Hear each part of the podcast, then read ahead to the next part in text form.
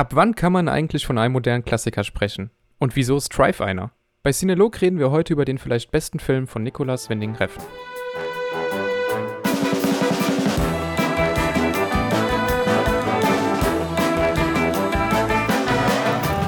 Herzlich willkommen, liebe Zuhörerinnen und Zuhörer, zu einer neuen Folge Cinelog und herzlich willkommen auch lieber Nils Rüter. Hallihallo. Und lieber Tobias Juretschko. Hallo ihr beiden. Ja, schön, dass ihr meinem Nightcall gefolgt seid und wir heute Abend endlich einen Film besprechen, der in der einen oder anderen Form immer mal wieder schon bei uns erwähnt wurde. Es geht um Nicolas Winding Refns Drive. Und dass wir heute über Drive reden, hat mehrere Gründe. Der Tobi erzählt euch mal einen davon. Ja. Oder zwei. Kannst auch alle erzählen eigentlich. Komm, Erzähl einfach mal, warum wir über Drive reden. Gib alles. Ja, du, Chris und ich, wir waren auf dem 72. Internationalen Filmfestival Mannheim-Heidelberg und da wurde Drive auf der großen Leinwand gezeigt, im Kino. Und für mich war das jetzt das erste Mal Drive, ähm, ja, wirklich im Kino. Ich denke mal für dich auch, Chris, oder? Ja, deswegen mussten wir da auch unbedingt hin. Ja. Das ist was. Schön, schön, schön, als wir das im Programm entdeckt haben. Also wir beide haben den Film ja schon sehr oft gesehen mittlerweile. Aber tatsächlich das erste Mal im Kino und äh, Reffen war zu Gast, denn mhm. er ist ausgezeichnet worden mit dem Grand IFFMH Award, also Grand International Film Festival Mannheim Heidelberg mhm. Award und hat danach noch äh, zwei QAs gehalten insgesamt. Einmal nach dem Screening von Drive, einmal nach dem Screening von Only God Forgives. Und ja, erzähl doch mal, wie es da war. Es war schön, weil das Ganze eingeleitet wurde nochmal von einem kleinen Intro, ähm, das einfach mal alle möglichen Filme von, von Reffen mal aufgezeigt hat. Und danach gab es eine kurze Anmoderation und dann stand plötzlich auch schon Reffen auf der Bühne. Und äh, wir, die sehr spontan äh, überhaupt zu der Preisverleihung dazu kamen, hatten recht gute Plätze. um, um nicht zu sagen, eigentlich die besten. Wir saßen in der zweiten Reihe. Ja. sehr, sehr unangekündigt, ja. Ja, und kaum war die Preisverleihung vorbei, äh, ich glaube, so viel können wir anteasern, hatten wir noch ein Interview mit dem guten Mann. Und ähm, was wir da aufgenommen haben, das schneiden wir jetzt am Ende dieser Podcast-Folge, werden das aber auch nochmal einzeln veröffentlichen. Beziehungsweise, vielleicht ist das ja schon einzeln veröffentlicht, wenn ihr diesen Podcast Stimmt. hier hört. Richtig. Dann wisst ihr sowieso schon Bescheid, aber für alle, die noch nicht Bescheid wussten, äh, Windigen Kräften hat sich tatsächlich eine Viertelstunde Zeit für uns genommen mhm. und ein, ein paar unserer Fragen beantwortet, ein paar auch nicht. Aber das Ergebnis ist ja geschnitten, das werdet ihr dann alles gar nicht so genau wissen, was er nicht beantwortet hat. Und äh, genau, sobald wir jetzt hier unsere Drive-Besprechungen abgeschlossen haben, könnt ihr eine Viertelstunde zuhören, was Reffen so über sein Werk erzählt, was er vom modernen Kino hält. Und äh, ja, ich glaube, mehr verraten wir jetzt gar nicht. War ja kein allzu langes Interview, deswegen kann man sich das am besten einfach selber anhören. Genau. Äh, ich würde gerade nur noch kurz erwähnen, dass er auch eine Masterclass gegeben hat mhm. nach dem Pusher-Screening. Es wurden ja drei Filme insgesamt von ihm gezeigt. Willst du da noch mal kurz erzählen, wie es war, bevor wir über Drive reden? Ja, ich muss zugeben, ich habe mir unter Masterclass was anderes vorgestellt. Ähm, ich dachte, mhm. er schwätzt so ein bisschen drauf los und was ihm irgendwie beim Filmemachen wichtig ist und ähnliches. Es war im Grunde ein großes Interview mit am Ende nochmal Zuschauerfragen, also ähnlich wie das QA halt eben im Kino, was wir auch gesehen haben. Äh, es war trotzdem sehr interessant. Nur ich habe mir irgendwie was, was anderes vorgestellt, aber ich konnte mir auch nicht so richtig vorstellen, was jetzt Reffen vorne auf der Bühne überhaupt erzählen oder präsentieren soll. Ich hab, dachte, das wäre irgendwas in Richtung TED Talk. Ja, achso, und was ich noch sagen wollte ähm, zu dem Thema Interview, wir hatten auch Kameras dabei. Das heißt, auf den üblichen Kanälen äh, wie Spotify und Co. Ähm, kann man das Interview hören oder halt eben auf YouTube dann auch sehen. Wunderbar. Und bei Podcasts mit zu viel, ja, Nils? Jetzt brauchen wir auch wieder die Stimmen des kleinen Mannes. Die vergessen wir so häufig. Ähm, während ihr beide auf einem Filmfestival wart, wie so Filmjuppies, ähm, war ich im Auswärtsblock des SC Fehl mit 60 Personen in einem Block, wo 1400 Leute reinpassen, einfach nur weil ich Mannheim nicht mag. Das wollte ich mit euch teilen, damit ihr euch nicht vergessen fühlt, ihr normalen Leute. Okay. Okay. Muss man den Verein kennen? Habe ich auch nicht. SC Verl, ist das so ein Fünftligist oder was? Äh, dritte, Li dritte Liga. Ähm, ich hoffe, es werden jetzt hier keine Ferl-Fans und die schicken. Ich glaube, es gibt keine. ähm, also wirklich nicht. Ach, die 60 Leute waren quasi einfach die Familie Rüter ausgeweitet. So. Lustig, Alle mal mitgenommen. Du bist gar nicht so weit weg. Die okay. 60 Leute waren 30 Fans vom FC Kaiserslautern, weil der Bruder eines Ex-Spielers von Lautern noch hier wohnt und der Spieler ist zum SC Verl gewechselt und deswegen waren einfach so ein paar Lautern-Dudes. Und 30 ja. Personen aus Verl. also toll. auf dem Filmfest war es auch schön. Vermutlich auch ähnlich laut, aber äh, ja, also dann hatten wir doch alle ein tolles Wochenende. Das war auch schön. Niemand hat gesagt, dass es toll war, aber ja. Ist selber schuld. Nee, es war super. Ist selber schuld. Es war super, man Aber- wollte viel mehr random auf Fußballspieler von Vereinen gehen, die man nicht kennt. Gut, okay, also dann sage ich jetzt auch noch einen Satz dazu. Ja, aber vor allem so bei wirklich so 18. Liga, irgendwie so Kreisliga oder so. Weil Mhm. es gibt nichts Besseres als irgendwo, wo 20 Leute stehen, auf, auf, im letzten Kaff sich ein Kreisligaspiel am Sonntag anzugucken. Das ist noch Fußball. Aber diese, diese Absurdität, also man muss zu sagen, Mannheim war mal erste, erste Liga und die haben ein sehr großes Stadion. Und das bedeutet, dieser Auswärtsstehblock, in dem wir dann waren, ist für 1400 Personen ausgelegt. und dieses Bild von 60 Personen, die in einem verdammten Stehblock so viel Platz hatten, dass mehrmals Moshpits und Wall of Deaths passiert sind, war, ist schon, war ein Bild für die Götter. Vor allem, weil dann in der Magenta-Übertragung wir natürlich zu sehen waren, dass sich die, Aus, äh, die, die nachgereisten Pferler doch so freuen. Also das wäre quasi wie bei einer Cinelog-Live-Veranstaltung. Wenn wir den größten Saal buchen. Ja, nur halt mit weniger Moshpits. Nur mit weniger, ja, ver vermutlich, ja. Aber Leute, es gibt nichts Schlimmeres als Podcast mit zu viel Vorgeplänkel, bevor es eigentlich losgeht. Äh, deswegen sollten wir jetzt mal ins Thema einsteigen. Ähm, und da sagt mir mein Skript direkt, bevor wir nun in die Materie einsteigen. Interessiert, es lohnt sich, bleibt dran. Äh, mich interessiert nämlich am meisten, was tatsächlich äh, derjenige, Nils, der, der kleine, selbsternannte kleine Mann in dieser Runde, ähm, was du von Tribe hältst, weil du bisher noch gar keine Beziehung zum Film hattest. Ich weiß aus WhatsApp-Chats, dass ich deine Meinung gleich wahrscheinlich nicht so mögen werde, aber dafür diskutieren wir hier, ja. Äh, klar. nein, du, ich, Es wäre ja auch weiß, langweilig, kein- wenn wir ihn alle feiern würden. Sind ja, ehrlich. eben. ich weiß, dass du kein großer Fan bist, aber ich weiß auch, dass du mir ähm, bestimmt richtig gute Argumente um die Ohren hauen kannst, warum du den Film nicht magst. Deswegen bin ich jetzt gespannt so auf ein Kurzfazit. Was hältst du von Tribe? Kurzfazit, wir haben schon ganz häufig über, über Reffen, über Reffen ge geredet hier. Und ähm, ich habe irgendwann mal gesagt, nachdem du, glaube ich, mal wieder über Kopenhagen Cowboy geredet hast, ey, was du hier beschreibst, ist halt Style over Substance in Reinkultur und du sagtest ja. Und das ist auch eigentlich meine Meinung zu Thrive. Er ist sehr schön, aber irgendwie auch mh, für mich persönlich nicht viel mehr als schön.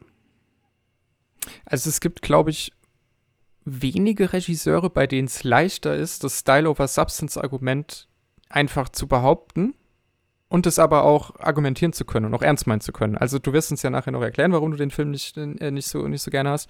Aber ich glaube, Reffen macht es einem auch einfach sehr leicht, tatsächlich. Ich glaube also, auch. Ich, ja. ich glaube, Also ich- weil er halt auch einfach mehr als andere sich selbst über ein Handwerk definiert, mehr als andere Regisseure oder Director. Und ähm, deswegen da vielleicht ein bisschen mehr Hauptaugenmerk in seine eigene Arbeit reinlegt, als das vielleicht jemand ist, der besonders riesige, große Welten aufbauen erzählen will, wovon ich persönlich einfach ein bisschen mehr ein Fan bin. Ich glaube, das hat ein bisschen auch mit der, mit der Gewichtung von dem, was man selbst will, zu tun. Vielleicht, also höchstwahrscheinlich stört ihn das gar nicht, das, was ich zu kritisieren habe, weil es ihm nicht darum ging in diesem Film. Also so viel kann ich dir sagen, ihn stört es definitiv nicht, weil Reffen in der Master Reffen im, im Q&A oder in der Masterclass hat einer äh, interessanterweise die Frage gestellt, was hältst du eigentlich von Filmkritikern? Schaust du dir das an? Und seine Antwort war halt, I don't care what other people think. Das glaube ich ihm auch. Ja. Also auch, äh, so wirkt der Film auf mich. Ich Wa- halte was das eigentlich als gut Künstler auch für eine gesunde Einstellung. Ähm, aber du erzählst gerade schon viele Sachen. Ich brauche einen Stift, weil ich will mir Notizen machen. In der Oh Zeit erzählt nee, der Tobi, um was der will mich geht. zerlegen später. Nein, nein, nein. Du hast hier Punkte, die sind interessant. Jetzt lass mich dich doch mal loben, ausnahmsweise. Tobi, komm. Sorry, damit konnte Ja, ja, ich ja, ich wirklich nicht rechnen. Also in Drive. Der Fahrer ist ein namensloser Fluchtwagenfahrer für Raubüberfälle, gespielt von Ryan Gosling. Eines Tages lernt er seine Nachbarin Irene und ihr Sohn Benicio kennen. Der Fahrer und Irene verlieben sich sehr schnell und ähm, ja, dann kommt aber leider Standard, nämlich der Mann von Irene, aus dem Gefängnis wieder zurück. Und es stellt sich heraus, dass er einer kriminellen Bande ja eine Menge Geld schuldet. Deswegen soll Standard dann ein Pfandhaus überfallen und äh, das bringt so einige Gefahren und Konsequenzen für alle mit sich. Ja, so kann man zusammenfassen. Tobi, äh, wir haben den Nils gefragt, also fragen wir auch fairerweise dich, auch wenn ich natürlich schon weiß, was du vom Film hältst. ähm, wie gefällt dir denn Drive? Ja, kann man machen. Nee, ich muss sagen, ich habe nicht alle Reffen-Filme gesehen, aber ich würde so sagen, grob die Hälfte und davon gefällt mir wirklich Drive am meisten. Ähm, ich finde ihn sehr unterhaltsam, sehr emotional und ähm, er ist nicht so schwer zugänglich wie die anderen Filme von Reffen. Also ich, für mich ist es, wie du es schon im Intro gesagt hast, wirklich ein moderner, äh, modernes Meisterwerk. Okay, ja, ähm, ja, unter, also unterschreibe ich dir. Für mich ist der Film auch tatsächlich ein Meisterwerk. Es ist einer der Filme, die ich, äh, nichts auf der Welt ist perfekt, aber es ist einer der Filme, die ich zumindest schon sehr nah an für mich den perfekten Film tatsächlich, äh, ja, ranhalten würde. Also es ist, äh, Drive hat mich, seit ich ihn das erste Mal gesehen habe, wahnsinnig fasziniert. Und er schafft es immer wieder, wenn ich ihn wiedersehe, ist auch tatsächlich noch mal, man, manchmal sogar auf eine andere Art und Weise, wie beim letzten Mal, mich wieder zu faszinieren. Und äh, das können wir dem Nils ja noch ein bisschen erzählen, damit er sich so ein bisschen in das Gefühl von Shrive noch reinfühlen kann. Unbedingt. Ja. Wir, hatten, wir hatten ein sagenhaftes Publikum ähm, bei Drive. also, wir hatten, es gab Leute wie uns, die haben den Film schon oft gesehen und wussten dann auch, was passiert. Das waren aber auch einige im Publikum. Mhm. Da hast du dann bei den Gewaltspitzen gehört, die haben den Film noch nicht gesehen. die wussten nicht so richtig, was auf sie zukommt. Und es war ein äh, sehr lustiges Erlebnis, weil die Leute halt echt ähm, Badezimmerszene, ja, oder so. Mhm.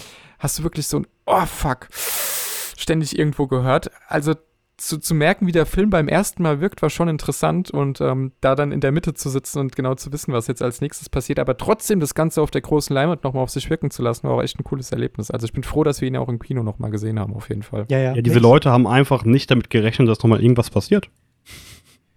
Also ich, ich muss sagen, ich hatte eine Person neben mir sitzen gehabt, ich glaube, das Spannendste, was sie sonst so gesehen hat, war irgendwie der Tatort am Sonntag. Also die war völlig aus dem Häuschen. ja. Ja. Äh, ja, aber also äh, fangen wir mal an, so richtig einzusteigen. Es ist tatsächlich so, dass du bei dem Film eigentlich die Kritikpunkte, die der Nils angesprochen hat, die er eben so ganz subtil durch die Blume gesagt hat, da passiert ja gar nichts.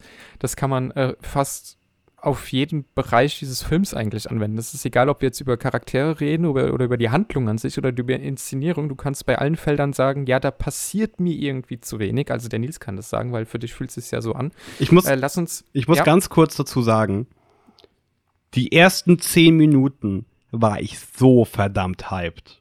Ich hatte so Bock auf den Film. Das waren nicht die allerbesten wegen Dark Knight und sowas, aber das ist auf jeden Fall in den Top 5 der Eröffnungsszene, die ja zu lang war für eine Szene, aber Eröffnungssequenz ja, eines ja. Filmes. Ich hatte so Bock darauf, diesen Film weiter zu gucken und dann dachte er sich, komm, gerade eine halbe Stunde pennen, kommst du wieder, hast nichts verpasst. Es wäre so schön, wenn du einer von den Leuten wärst, die Drive gesehen haben, komplett hyped sind und sich wahnsinnig auf Reffens nächsten Film freuen. Dann kommt Only God Forgives. der einfach noch fünfmal langsamer mhm. ist als Drive. Also Reffen ist danach noch mal, was, was diese Inszenierung angeht, noch mal viel extremer geworden. Deswegen von seinen modernen Filmen ist das mit Abstand der zugänglichste. Vielleicht stört das bei Only God Forgives, meinst du gerade? Ähm, aber auch gar nicht, weil die ersten zehn Minuten haben in mir halt eine krasse Erwartungshaltung geweckt. Mhm. So, wenn du, wenn du halt, und das war, das fand ich sehr geil, ähm, schon relativ pacing anfängst. Ich finde das sehr ironisch bis cool, dass die Momente, in denen nichts passiert, in dieser Öffnungssequenz die wichtigen sind. Also wenn er mhm. faktisch einfach nur wartet. Ähm, unser, unser Driver sind ja eigentlich die Schlüsselszenen. Aber nichtsdestotrotz hat er damit einfach so einen Grundstein gelegt, von dem ich dann irgendwie, weil ich den Film nicht kannte, gehofft oder erwartet habe, dass er ihn durchzieht. Und das ist halt nicht passiert. Wie wenn ein Fußballer so in den ersten zehn Minuten drei Tore schießt und dann kriegt er keinen Pass mehr vom Fuß. Halt kacke. Naja, Reffen hat dir halt in den ersten zehn Minuten gesagt, dass er jetzt einen Hollywood-Thriller-Action-Film macht. Und danach ist es halt eine Liebesgeschichte geworden. Bevor es wieder ein brutaler Thriller wurde. Ja.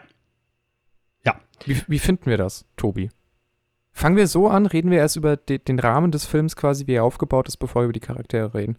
Ich fand schon beim allerersten Mal schauen, ich weiß gar nicht, wann ich Drive gesehen habe, aber selbst da fand ich es schon ähm, seltsam, dass der Film so viele Genres bearbeitet, fand aber selbst schon beim ersten Mal und jetzt auch beim, ich weiß nicht, fünften Mal, sechsten Mal, siebten Mal gucken, ähm, finde ich, dass es gar nicht so stört, weil ich finde selbst, äh, auch wenn ich kein großer Fan bin von ähm, romantischen Filmen, äh, fand ich den echt schön. Also die Liebesgeschichte fand ich, fand ich passend in dem Film. Ich fand die Action super. Ähm, ich finde auch die Dialoge, also wenn es einfach Richtung Drama geht, ähm, fand ich alles super. Also mich hat das gar nicht so gestört. Dialoge sind ein sehr großes Wort. also mehr Silben drin als im Film. Ja. Sehr, sehr die, die sind, Wort. Die sind aber noch, die sind aber noch mal ein Punkt für sich. Aber ähm, Ja, Nils, erzähl mal, warum du, warum das für dich so Probleme waren. Also wieso konntest du dich jetzt, sagen wir mal, auf die, diese 40 Minuten nach den ersten 10, bevor dann die Gewaltspirale losgeht, oder, oder die halbe Stunde, was es ist, äh, wieso konntest du dich da nicht so drauf einlassen? Weil ich stelle meine Gegenthese jetzt voran mhm. und sage, dass der Film für mich beinahe perfekt komponiert ist. ich finde es ganz, ganz schwer greifbar, mhm. weil mich hat es tatsächlich einfach, einfach gelangweilt. Also ich kann es gar nicht anders sagen, so diese, diese Liebesgeschichte ähm, ist halt auch irgendwas, also verliebt sich in die Nachbarin, die dann noch ein Kind hat. Also das ist halt irgendwie gefühlt nichts Neues. Noch dazu kriegen es, ich will nicht sagen, die, die Schauspieler kriegen es nicht hin, mir das zu vermitteln, dass es echt ist. Aber dadurch, dass einfach so wenig gesprochen wird und so viel gestarrt mit einem Zahnstocher im Mund, bereitet mir das einfach wenig Freude. Also auch da nochmal, diese, dieser Film, und das machen, schaffen nicht viele Filme. Viele Filme bekommen es hin, mit, in, innerhalb des Bombasts gut auszusehen. Aber haben eine Schwierigkeit bei den leiseren Tönen auch so zu glänzen. Rein audiovisuell ist es hier komplett anders. Auch bei dieser, ich nenne es einfach mal ruhigen Liebessequenz, ist jeder Shot bis ins Millimeter komplett geil. Aber da ist so wenig passiert, dass ich mir auch Screenshots angucken konnte. also, ja, Screenshots mit der Musik würden wahrscheinlich selber in mir auslösen, wie in dem, was ich da am Ende leider gesehen habe. Ja, das finde ich krass, dass, dich, dass dich das so gar nicht gecatcht hat. Also, ich meine, eigentlich ist ja das äh, hier, was wir auch bei no oder was uns Nolan in seinem eigenen Film ja sagt, fühl es und denk nicht drüber nach. Mhm. Also ich Ja, ja du musst es aber halt auch fühlen. So, und es hat halt bei mir nicht funktioniert. Ich kann gar nicht genau sagen, warum. Mhm. Aber bei mir hat das wenig, wenig ausgelöst. Vielleicht, weil ich einfach auch Schwierigkeiten mit Charakteren, pff, großes Wort schon wieder, mit der Hauptfigur, mit dem Driver hatte, weil der für mich wirklich einfach so flach war, dass ich nicht mitfühlen konnte. Ich meine, das ist ja natürlich dann ein Konflikt, der in ihm aus, ausbricht. Weil gleichzeitig will er diese Familie nicht auseinanderreißen, will aber auch Teil dieser Familie sein. Er weiß, dass es das Kind unglücklich machen würde, es schon wieder von seinem Vater zu trennen. So, ich verstehe schon diesen ganzen Konflikt, aber dadurch, mhm. dass ich mit dem Charakter nicht mitfühlen kann, weil er halt einfach nichts, nicht viel tut, außer cool gucken, einen Zahnstocher im Mund zu haben und schöne blaue Augen zu haben. Deswegen catch mich das dann einfach nicht. Okay, also, ähm, ich sag noch einen Satz zum. Ich muss mir parallel eine Notiz machen, weil das jetzt ein super An Anknüpfungspunkt ist, den mir der Nils da äh, gegeben hat. Ich will noch eine Sache kurz zum, zur Aufmachung sagen. Also, ich glaube schon, dass der Film, vor allem wenn man nicht weiß, was, was einen erwartet. Also, du wusstest ja gar nichts zu dem Film eigentlich. Du wusstest, nee. dass wir den ziemlich geil finden und ansonsten. Auch was es auch nicht ein Qualitätsmerkmal ist für mich, aber ja. Fair. Okay. Finde ich einen absolut legitim und fairen Punkt, muss ich jetzt fairerweise tatsächlich einfach mal so sagen. Aber wenn man nicht weiß, was einen erwartet, dann ist dieser Switch von wirklich sehr, sehr gut eingefangene Suspension. Also ich finde auch die ersten zehn Minuten einfach völlig überragend. Ähm, bis, bis dann auch die Titeleinblendung kommt, du hörst Kowinskis Nightcall im Hintergrund. Also das ist ja auch schon das erste Ikonische an diesem Film eigentlich. Wobei du vorher schon viele äh, ikonografische Elemente hattest. Die Handschuhe vom Driver, seine tickende Uhr, diese, dieser minimalistische Dialog. Ihr habt fünf Minuten, alles was dazwischen passiert und ich gehöre euch, so alles was davor oder danach ist, selber schuld. Ähm, da passiert schon viel. Ich nutze das Wort jetzt Charakterisierung, da geht es dann gleich nochmal drum. Ähm, vor allem holt es uns aber, finde ich, halt extrem gut in diese Welt. Und du hast von Anfang an, auch wenn es dann sehr ruhig wird, trotzdem noch diese, und das ist bei Reffens anderen Filmen, die danach kamen, noch extremer, immer so eine Anspannung. Du hast immer das Gefühl, irgendwas passiert gleich. Also selbst in den schönen Momenten weißt du ja, also jeder, der schon mal einen Film gesehen hat, kann sich einigermaßen vorstellen, dass das kein Happy End nimmt, so wie dieser Film anfängt. Ja. Spätestens das FSK 18-Logo auf der Blu-ray-Hülle hätte es vielleicht verraten. Aber es gibt im Storytelling genug Hinweise, die dir sagen, okay, irgendwann geht hier was schief. Und, und, und du hast dann diese halbe Stunde, die erstmal sehr schön ist und die, finde ich, so eine Spannung aufbaut, dass du eben darauf wartest, was jetzt genau schief geht. Ähm, und dann kommt halt diese andere halbe Stunde, oder die letzte halbe Stunde, die letzten 50 Minuten dann vielleicht. Ja, sag was dazu, Nils, weil du guckst gerade so, als hätte ich dich also, angespuckt. Dein Argument, dass man die ganze Zeit drauf wartet, was schief geht. Vielleicht liegt es an mir, aber jeder wusste doch, was schief geht. In dem Moment, an dem all diese Informationen, die wir haben, etabliert worden sind, wussten wir, diese Kerl, dieser Kerl kommt aus dem Knast. Gut, wir haben vielleicht gedacht, dass er sich dann eher mit ihm anlegt, als ihm zu helfen, aber wir wussten, dass das der nächste Zeitpunkt sein wird, an dem was passiert. Also wirklich irgendwas passiert, so mhm. was Außergewöhnliches, sage ich mal. Mhm. Von daher war das irgendwie nicht so drauf warten oder drauf gespannt sein, was passiert, sondern nur, wann passiert es endlich. Weil ich, ich, ich weiß, was du mir sagen willst, dieser Moment wird kommen. Und dann fühlt es für mich auch irgendwie nicht so an, aber dass ich drauf ich, hinfieber, wenn ich weiß, was passiert. Ja, aber ich fand das was nicht klar. Also, dass der dann direkt bei diesem Überfall tatsächlich erschossen wird, das war mir nicht klar. So, also, dass ja. bei diesem Überfall was schief läuft, obviously, aber dass der Typ erschossen wird, nicht. Weil in dem Moment du ja schon weißt, dass dieses ganze Gefüge der, dieser Nachbarsfamilie damit zerstört ist und eigentlich auch der Driver keine Chance mehr hat. So. Aber das ist für mich auch nicht, nicht der Turning Point, sondern der Turning Point, ab dem der Film wieder ein bisschen mehr Fahrt aufnimmt, ist, sobald der aus dem Gefängnis draußen ist. Und ja, ja, die Sequenz, ja, nee, das geht, für mich wird der Film nicht wieder, in Anführungszeichen, gut. Er ist, also nimmt er nicht wieder Fahrt auf und wird schneller ab dem Moment des Schusses, sondern schon, schon davor. Aber diese Sequenz zwischen, zwischen er spielt einen, einen Cop in einem, in einem Film und der Kerl kommt aus dem Gefängnis zurück. Diese Sequenz, die ist mir zu lang, die ist mir zu langsam, bei der passiert mir zu wenig, bei der konnte ich mit den Charakteren nicht mitfühlen.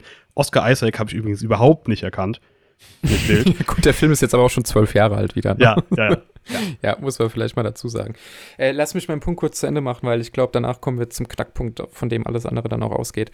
Für mich hat es einfach, ich kann verstehen, dass das für dich nicht funktioniert hat. So. Also ich kann das schon nachvollziehen. Für mich hat es aber extrem gut funktioniert, mhm. weil ich nach diesen ersten zehn Minuten, ähm, die ich auch immer wieder gerne sehe, die ich auch manchmal zwischendrin einfach mal so einmal im Jahr mir irgendwie anmache, weil ich da gerade Lust drauf habe, diese Sequenz zu sehen. Das, äh, diese zehn Minuten haben super für mich funktioniert und danach hat es sehr, sehr gut für, für mich funktioniert mich erstmal auf diese Liebesgeschichte einzulassen und mich dann der danach entwickelnden Gewaltspirale, die wir da sehen, auch hinzugeben, weil am Ende von diesem, der Film dauert ja auch nicht allzu lang, sind knapp 100 Minuten, glaube ich, mhm. ähm, ich ja. ein sehr, sehr kompakt erzähltes, jetzt kommen wir gleich zum Knackpunkt, ein sehr, sehr kompakt erzähltes Werk hat, das mir eine keine Charakterentwicklung, sondern ein Verlauf der Geschichte perfekt wiedergegeben hat. Ich wusste, wo wir anfangen, ich wusste am Anfang, wo es ungefähr wohl hingehen wird und spätestens als der Überfall schief geht, kann ich mir auch irgendwie denken, wie das Ganze endet. Aber die Art und Weise, wie Reffen da den Spannungsbogen erstmal knallhart in die Höhe schießen lässt, dann geht es einmal komplett runter und danach baut es langsam wieder auf bis zum Ende, vermittelt mir einen viel größeren Eindruck der Geschichte, also einen viel mächtigeren Eindruck, als es jetzt am Ende eigentlich war. Und ich glaube, das funktioniert bei mir zumindest deshalb sehr gut, weil, und das ist jetzt der große Knackpunkt, Geschichte und Charaktere sind reine Archetypen dessen, was du schon kennst. Man könnte jetzt zynisch formulieren, Klischees. Das ist nicht aber zynisch. Ausstaffiert auf, also mit Reffenhandwerk. Und Reffenhandwerk, doch, doch, lass mich den Punkt machen, heißt zum Beispiel in dem Fall, ähm, dass das Schauspiel auch einfach ohne Dialoge, sehr weit ohne Dialoge mhm. auskommen muss. Und das ist jetzt ein Fact, den ich erzählen kann, weil wir eben noch in dieser QA-Session danach waren. Äh, Reffen hat ein bisschen erzählt, wie anstrengend es auch für Ryan Gosling und überhaupt für Schauspieler ist, auf ihre Stimme zu verzichten. Das ist eine riesige Herausforderung, dann trotzdem noch spielen zu können. Und äh, ich habe das vorher schon gutheißen können und auch bewundern können, wie Gosling gespielt hat, aber auch Carrie Mulligan, ähm, sogar Ron Perlman und so. Ich fand, die haben das alles ganz wunderbar verkörpert. Aber mit dem im Hintergrund fand ich es halt noch mal interessanter, jetzt mit diesem neuen Fakt quasi. Und das sind insofern Archetypen, als dass wir wissen, okay, das ist irgendwie der Anti-Held und wir sollen irgendwie mit dem mitfiedern. Ja, das ist die nette Nachbarin, die irgendwie mal im, falsch, im Leben einmal falsch abgebogen ist, jetzt den falschen Partner hat. Die Geschichte, wie die beiden sich kennengelernt haben, vermittelt uns ja auch, wahrscheinlich war auch das Kind nicht unbedingt geplant. Also man ist jetzt irgendwie so ein bisschen festgehalten in dieser Art von Familie alles schon tausendmal gesehen, aber die Art und Weise, wie Reffen das inszeniert und wie er einfach sein, seinen Darstellern sagt, ihr habt jetzt mal sehr wenig Dialog, ihr habt sehr wenig Stimme, versucht das wirklich über euer Gesicht rüberzubringen, versucht das über die Inszenierung rüberzubringen, die ich euch hier mit an die Hand gebe, äh, fand ich, hat es bei mir einfach mega gut geklappt. Also wir haben hier, du kannst von mir aus das sagen, Charaktere, Klischees, Story-Klischee, aber in der Art und Weise, wie Reffen es inszeniert, für mich erfrischend und absolut funktio äh, funktionabel. Also es klappt, ja. weil, damit mache ich jetzt diesen sehr langen Monolog zu Ende. äh, Nils, als du gerade gesagt hast, ja, der Fahrer hat so einen Komplex, er will die Familie nicht kaputt machen und so, glaube ich nicht. Darum geht es gar nicht. So, sondern das ist die Art von Charakterentwicklung, in Anführungszeichen, die wir uns antrainiert haben, in jeden Charakter reinzulesen, weil mittlerweile alles bis zum Tode auserzählt wird und jeder Charakter irgend noch eine Origin-Story bekommt. Sondern hier ist es tatsächlich ein Typ, der ist ein Außenseiter, man weiß nicht, wo er herkommt, man weiß nicht, wo er danach, wenn er das Ende denn überlebt, wo es danach mit ihm hingeht, aber es ist auch egal. Es ist einfach nur eine Figur und diese Figur erzählt jetzt diese Geschichte und mehr sollen wir über den auch gar nicht wissen. Und sein großes Thema ist ja, dass er nicht dazugehört und einfach in dieser Familie sieht, das ist das, was ich jetzt eigentlich vielleicht gerne hätte. Deswegen auch der Song im Hintergrund, Real Human Being. So, das ist das Thema des Films. Und alles andere ist schon überinterpretiert, glaube ich tatsächlich. Aber jetzt darf der Tobi mal. Unbedingt. Nee, ich sehe es, muss ich sagen, ich sehe es eigentlich so ähnlich wie du, ähm, Chris. Eigentlich sind mir so Sachen wie Charakterentwicklung und ähm, Show and Tell oder Tell überhaupt irgendwas ähm, schon sehr wichtig. Aber ich weiß nicht, wie es Reffen geschafft hat, aber das stört mich ja alles überhaupt nicht. Also zum einen finde ich jetzt in den 100 Minuten passt handlungs passiert handlungsmäßig eigentlich dann doch recht viel. Also es ist jetzt nicht so, dass, wie ich finde, dass da irgendwie nichts, oder so wie ich, wenn ich Nils richtig verstehe, dass da irgendwie einfach zu wenig oder fast nichts passiert. Ähm, und ja, so auf dem ersten Blick sind alle Charaktere sehr, mh, mm, sehr flach, aber für ähm, die Handlung und die Beziehung zwischen all den Personen finde ich, passt das einfach perfekt. Also die müssen nicht großartig ausgebauter sein. Und ich, ich weiß nicht mehr, in welchem Gespräch das war, ob es jetzt die Masterclass war oder das QA. Ich glaube, das war wirklich unser Interview. Ähm, da hat Reffen, glaube ich, auch gesagt, dass er versucht, ähm, Dialoge so weit zu kürzen wie möglich. Ich glaube, das war im Interview, oder Chris? Ja, ja das war, genau. war bei uns, ja. Also kann man dann nach dieser Filmbesprechung hier hören. Ja. Aber, aber Tobi, weil du hast den Punkt, finde ich, auch sehr gut aufgeschrieben bei, ich will jetzt deine Notiz nicht wegnehmen, sondern sag dazu noch mal was. Du hast ja sogar geschrieben, perfekte Charakter Charakterisierung zum Start. Mhm. Wenig Worte, Fahrskills, Plan B vorausschauend. Und mehr müssten wir über den ja in dem Moment gar nicht wissen. Ja. Der Rest ergibt sich ja einfach aus dem, wie wir den Film erleben. So, wir verstehen genau, okay, er wünscht sich jetzt die Familie, wir wissen, was er kann, wir wissen nicht, wo er herkommt, aber es ist auch egal. Wir brauchen jetzt keine Disney Plus Serie, die uns den Driver in zehn Folgen Backstory erzählt, sondern es reicht einfach vollkommen. Aber Tobi, sag du vielleicht noch was dazu als ein Punkt von dann der Nils, weil ja. der explodiert sonst. Nur ganz kurz zum, ähm, zur Backstory. Ähm, das, also Drive basiert auf dem Buch von James Sallis und gerade da gibt es eine Backstory. Ähm, ich habe leider, also ich habe nur so grob mal überflogen, wo, wo da so die Unterschiede sind. Ähm, will da jetzt aber gar nicht so drauf eingehen, das ist mir gerade aufgefallen. Aber ja, wie du gesagt hast, ähm, er spricht einfach unglaublich wenig, wirklich so das Nötigste, was er sagen muss, auch in den Liebesszenen. Man sieht aber sofort, dass er wirklich ein unglaublich guter Fahrer ist. Ähm, immer vorausschauend ist, immer einen Plan B hat und dann wirklich einfach in dem, was er macht, einfach unglaublich professionell ist.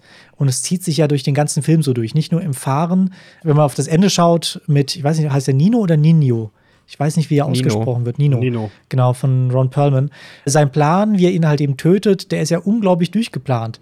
Ähm, und ja, das ist einfach so eine Charaktereigenschaft, die sich einfach im ganzen Film ähm, bei ihm widerspiegelt. Und viel mehr Backstory, wie du gesagt hast, brauche ich auch gar nicht. Also normalerweise würde es mich echt stören, aber in dem Fall finde ich, alles, was gesagt werden muss, ist gesagt. Mehr, mehr bräuchte ich eigentlich gar nicht. Oder ich vermisse lassen nichts. Wir den Nils, lassen wir den Nils mal schreien. ich, ich, ich tiger hier schon die ganze Zeit auf so einen Meter auf einen Meter rum. Ähm, also, Freunde. Ich habe gar kein so großes Problem damit, wenn Filme sagen, wir erzählen eine Episode und es muss keine Charakterentwicklung in, Sinne von, was ich bei Serien so liebe, stattfinden. Weil es ist ein anderes Medium, die haben mehr Platz, die haben mehr Raum, ist in Ordnung. Aber wenn du solche Klischee-Charaktere nimmst und nur um nochmal zu verdeutlichen, wie klischeehaft die sind, der Driver heißt Driver und der Knasti heißt Standard. Standard und das ist einfach auch ein legitimer Name. Ja, es gibt Leute, die heißen so, doch, natürlich. Klar. Also er ist wirklich, er ist halt Dinner Knasti. Was soll man machen? Und der Fahrer ist Dinner Driver. So, ist halt so. Aber, und jetzt kommt ein großes Aber. Dann zieh's durch. Dann zieh's durch. Und das ist der Punkt, den Tobi gerade genannt hat, wo ich so rumtigern musste. Das von vornherein etabliert ist, er ist so und er ist dann auch so. Aber nee, ist er nicht. In dem Moment, in dem dieser durchdachte Typ, der immer einen Plan B in der Tasche hat, mit einer blutbefleckten Jacke, weil er sie nicht ausziehen kann, weil die zu cool ist, weil, und diese Welt bei Style over Substance, weil, oh, das bin halt ich. Ich bin diese Skorpionjacke. Alter, du wirst hier hingestellt als cleverer Dude und jetzt läufst du mit einer blutverschmierten Jacke in Restaurants rum? Wen willst du gerade? Also im Ernst, was soll das denn? Nils, naja. du denkst, du denkst gerade zu weit. Er, als er in das Restaurant gegangen ist, wusste er schon, dass er es dass er sterben mit großer Wahrscheinlichkeit nicht überlebt. Ja. Ja, aber er muss doch erstmal dort ankommen. Und das gibt es unauffälligere Wege als Blut überströmen. Ja, aber das ist gerade, das ist viel zu nitpicky. Du denkst da viel zu viel drüber nach. Ich sage nur, wenn ich etabliere, dass ein Charakter an alles denkt und alles durch. Und Der alles hat in dem Moment, in dem Moment schon abgeschlossen. Guck mal, Reffen wollte, glaube ich, behaupte ich jetzt, keine Ahnung. Der wollte einfach eine Geschichte erzählen von einem Außenseiter, so wie es die meisten seiner Helden oder Antihelden sind. Er wollte eine Geschichte erzählen von einem Außenseiter, der verliebt sich, am Ende geht alles schief. Fertig.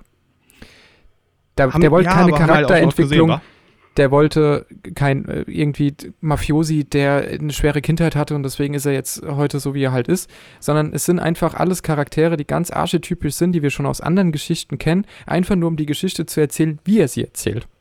Und es basiert ja auch auf einem Buch, wie es Tobi schon gesagt hat. Also das, was Reffen jetzt machen konnte, war, dass eben in seiner Art der Inszenierung, indem man eben beispielsweise sagt, der braucht auch keinen Namen, der braucht keine Hintergrundgeschichte, der muss nicht zehn Minuten lang mit der reden, äh, mit Carrie Mulligan reden, damit wir da verstehen, dass da zwischen den beiden was geht, sondern ich lasse es sie einfach zeigen tatsächlich, ohne mal Sachen zu sagen. Ich lasse die Kamera einfach mal stehen und draufhalten. So erzählt er uns eine archetypische Story eben auf seine Art und Weise und das ist hier schon ich verstehe, dass das für dich nicht funktioniert, ja, ja. aber das finde ich hier ich glaub, Hand, also wirklich individuelles Handwerk auf höchstem Niveau. Und da sind so Sachen wie, ähm, dass der die Jacke, ja klar, es ist bescheuert, dass der mit einer blutverspürten Jacke durch die Gegend läuft, obviously. Aber auf der anderen Seite interessiert sich die Welt halt auch für ihn nicht. Mhm. Er hat zur Welt ja gar keinen Kontakt. Also wenn wir jetzt in dieses Analysieren gehen, und das muss man, glaube ich, schon auch ein bisschen machen, weil das den Film für mich auch so gut macht, für mich funktioniert es, weil, weil diese Momente in dem Moment genau funktionieren. Weil er, als er ins Restaurant geht, wir wussten, er hat hier abgeschlossen. Er hat ja vorher schon bei Carrie Mulligan angerufen und gesagt, ähm, ich komme jetzt erstmal eine Weile nicht zurück. Auch, dass er am Ende das Geld liegen lässt. Ja, also es wusste ja keiner mehr was von dem Geld. Er hätte es auch mitnehmen können. Dass er es am Ende liegen lässt, das ist einfach, er hat keine Verbindung zu dieser Welt außer diese Nachbarin. Und wir haben diese kurze Episode erlebt, wie es vielleicht eine Verbindung zur Welt hätte geben können und wie er sich das schon vorgestellt hat. Deswegen war das auch immer alles so sonnig und verträumt, wenn wir, äh, wenn die beiden zusammen unterwegs waren. Und dann geht halt alles schief. Und damit war er ja auch super überfordert. Er war ja gar nicht mehr der Coole, sondern in dem Moment, wo er mit Nino telefoniert, hat er ja geschwitzt und gezittert mhm. und Angst gehabt, weil er nicht wusste, was jetzt passiert. Und das ist eine Episode, die wir erlebt haben und danach fährt er am Ende des Tages nicht in den Sonnenuntergang, sondern über die dunkle Straße und wir wissen nicht, was aus ihm wird. Und mehr wollte Reffen uns gar nicht erzählen. Und ich finde, das überhaupt halt überlebt. fantastisch inszeniert ja, da es ein zweites Buch gibt, ja. Äh, ist es wahrscheinlich, dass er es überlebt. Aber es kann auch sein, dass im zweiten Buch eine andere Hauptfigur ist. Das heißt ja. ja nicht, dass er das ist, aber. Benicio. Ja, zum Beispiel. zum Beispiel. Ja. So. Ja, nee, ich gebe dir vollkommen Leute. recht, aber erzähl, ja. Nils. Jetzt sind wir nämlich genau an dem Punkt. Jetzt, jetzt sind wir an dem Punkt angekommen, wo. Äh, Hältst wo du ja, kannst du dich bitte mal nicht am Mikro festhalten, das sieht schon sehr lappig aus. nee, deswegen ist super stabil der Arm. Ähm, nee, aber jetzt ist einfach der Punkt, wo, wo man sagen muss, wir, also ihr und ich, wir wollen unterschiedliche Dinge. Dieser Film ist krass inszeniert, aber die beste Inszenierung ist mir egal, wenn die Geschichte mir nichts gibt. So, und das, wenn ich lesen könnte, würde ich Bücher, das klingt jetzt, als könnte ich nicht lesen, aber Wenn ich lesen könnte, würde ich auch Bücher. Dann müsste ich mir diese Filme und Videospiele gar nicht mehr angucken. Aber also, ich gucke lieber einen Film mit einer krassen Geschichte, die mich mitfiebern lässt, die mich mitnimmt, bei der ich 100% invested bin die ganze Zeit und dann ist der nicht so gut inszeniert als ein inszenatorisches, komm, nimm euren Sprech, Meisterwerk, bei dem mich die Geschichte einfach kalt lässt, bei dem mich abseits von reinen Dingen, die meine Netzhaut und meine Ohren stimulieren, bedeutet, wie hübsch die Bilder sind und wie krass die Musik ist, bei dem mich nichts berührt. So, und das ist, glaube ich, das Ding. Dieser Film, und das sagen wir alle, hat keine krassen Charaktere, hat keine krasse Geschichte, sondern er hat Inszenierung und er hat Aussehen, er hat Style, das hat er alles. Aber das bringt mir nichts, mir ganz persönlich. Und es ist schön, dass es bei euch anders ist. Weil er war, wie gesagt, ich finde ihn wunderschön, aber irgendwie auch egal. Weil er mir nichts gegeben hat, storytechnisch. Ich war nicht drin, ich war nicht involviert. Klar, er war spannend, aber auch nicht so, dass man überrascht worden ist. Mir ist Geschichte einfach zu wichtig. Mir ist Substance im Vergleich zu Style zu wichtig, dass mir dieser Film gefallen konnte. Sauspannender Punkt. Es, es geht gerade darum, dass man nichts fühlt und du sagst jetzt, dass dich der Film völlig kalt gelassen hat. Ich saß im Kino, habe ihn zum achten Mal gesehen, hatte Tränen im Auge. Tobi, du bist dran. Es geht mir einfach vollkommen genauso. Also egal welche Szene, ich war immer total, ähm, ja, total mit einfach dabei und selbst wenn ich ihn mal zu Hause gucke, habe ich nicht das Handy in der Hand. Ähm, ich kann deinen Punkt, Nils, total verstehen, aber ich finde gerade, dass Inszenierung ist ja das, was aus einer fehlenden oder aus einer dünnen Handlung und aus dünnen Charakteren halt unglaublich viel rausholen kann. Und das ist halt genau das, was halt eben Reffen gemacht hat. Also Nicolas Cage zum Beispiel ist jetzt nicht einer der besten Schauspieler, aber wenn man sich Mandy anguckt, ist er einfach perfekt. Und ähm, das zeigt halt eben, dass das mir wiederum Inszenierung wichtig ist, aber ich kann auch deinen Punkt verstehen, weil, wie du es auch gesagt hast, die Charaktere sind, wenn man es mit anderen Filmen vergleicht, schon sehr dünn und in der Handlung könnte auch ein bisschen mehr passieren. Vielleicht aber mal abgesehen, dass es nur 100 Minuten sind. Ähm, Perfekte Länge für einen Film, meiner Meinung nach. Ja, sehe ich. Die hat mir sehr viel Spaß gemacht. Gebe ich, dir, geb ich dir mal ausnahmsweise recht. aber ich, ich, ich habe eine Frage ja? an euch. Würdet ihr, ist jetzt nur ein Gedankenkarussell, Würdet ihr Drive besser finden, wenn es mehr Charakter, mehr Handlung hätte, oder würdet ihr den jetzigen Drive bevorzugen? Den jetzigen? Ich Weil ich glaube, ein Film mit dieser Inszenierung, wo noch dazu was passiert, könnte für mich eine 10 von 10 sein. Also ich möchte nichts von der Inszenierung missen. Ich möchte nur mhm. was dazu bekommen, was für mich halt eine größere Gewichtung hat als für also, euch. Ich würde jetzt gerne eins von Reffens Werken äh, äh, empfehlen, die danach kamen. Aber leider ist Drive tatsächlich der zugänglichste von seinen aktuellen Sachen, also mit Abstand.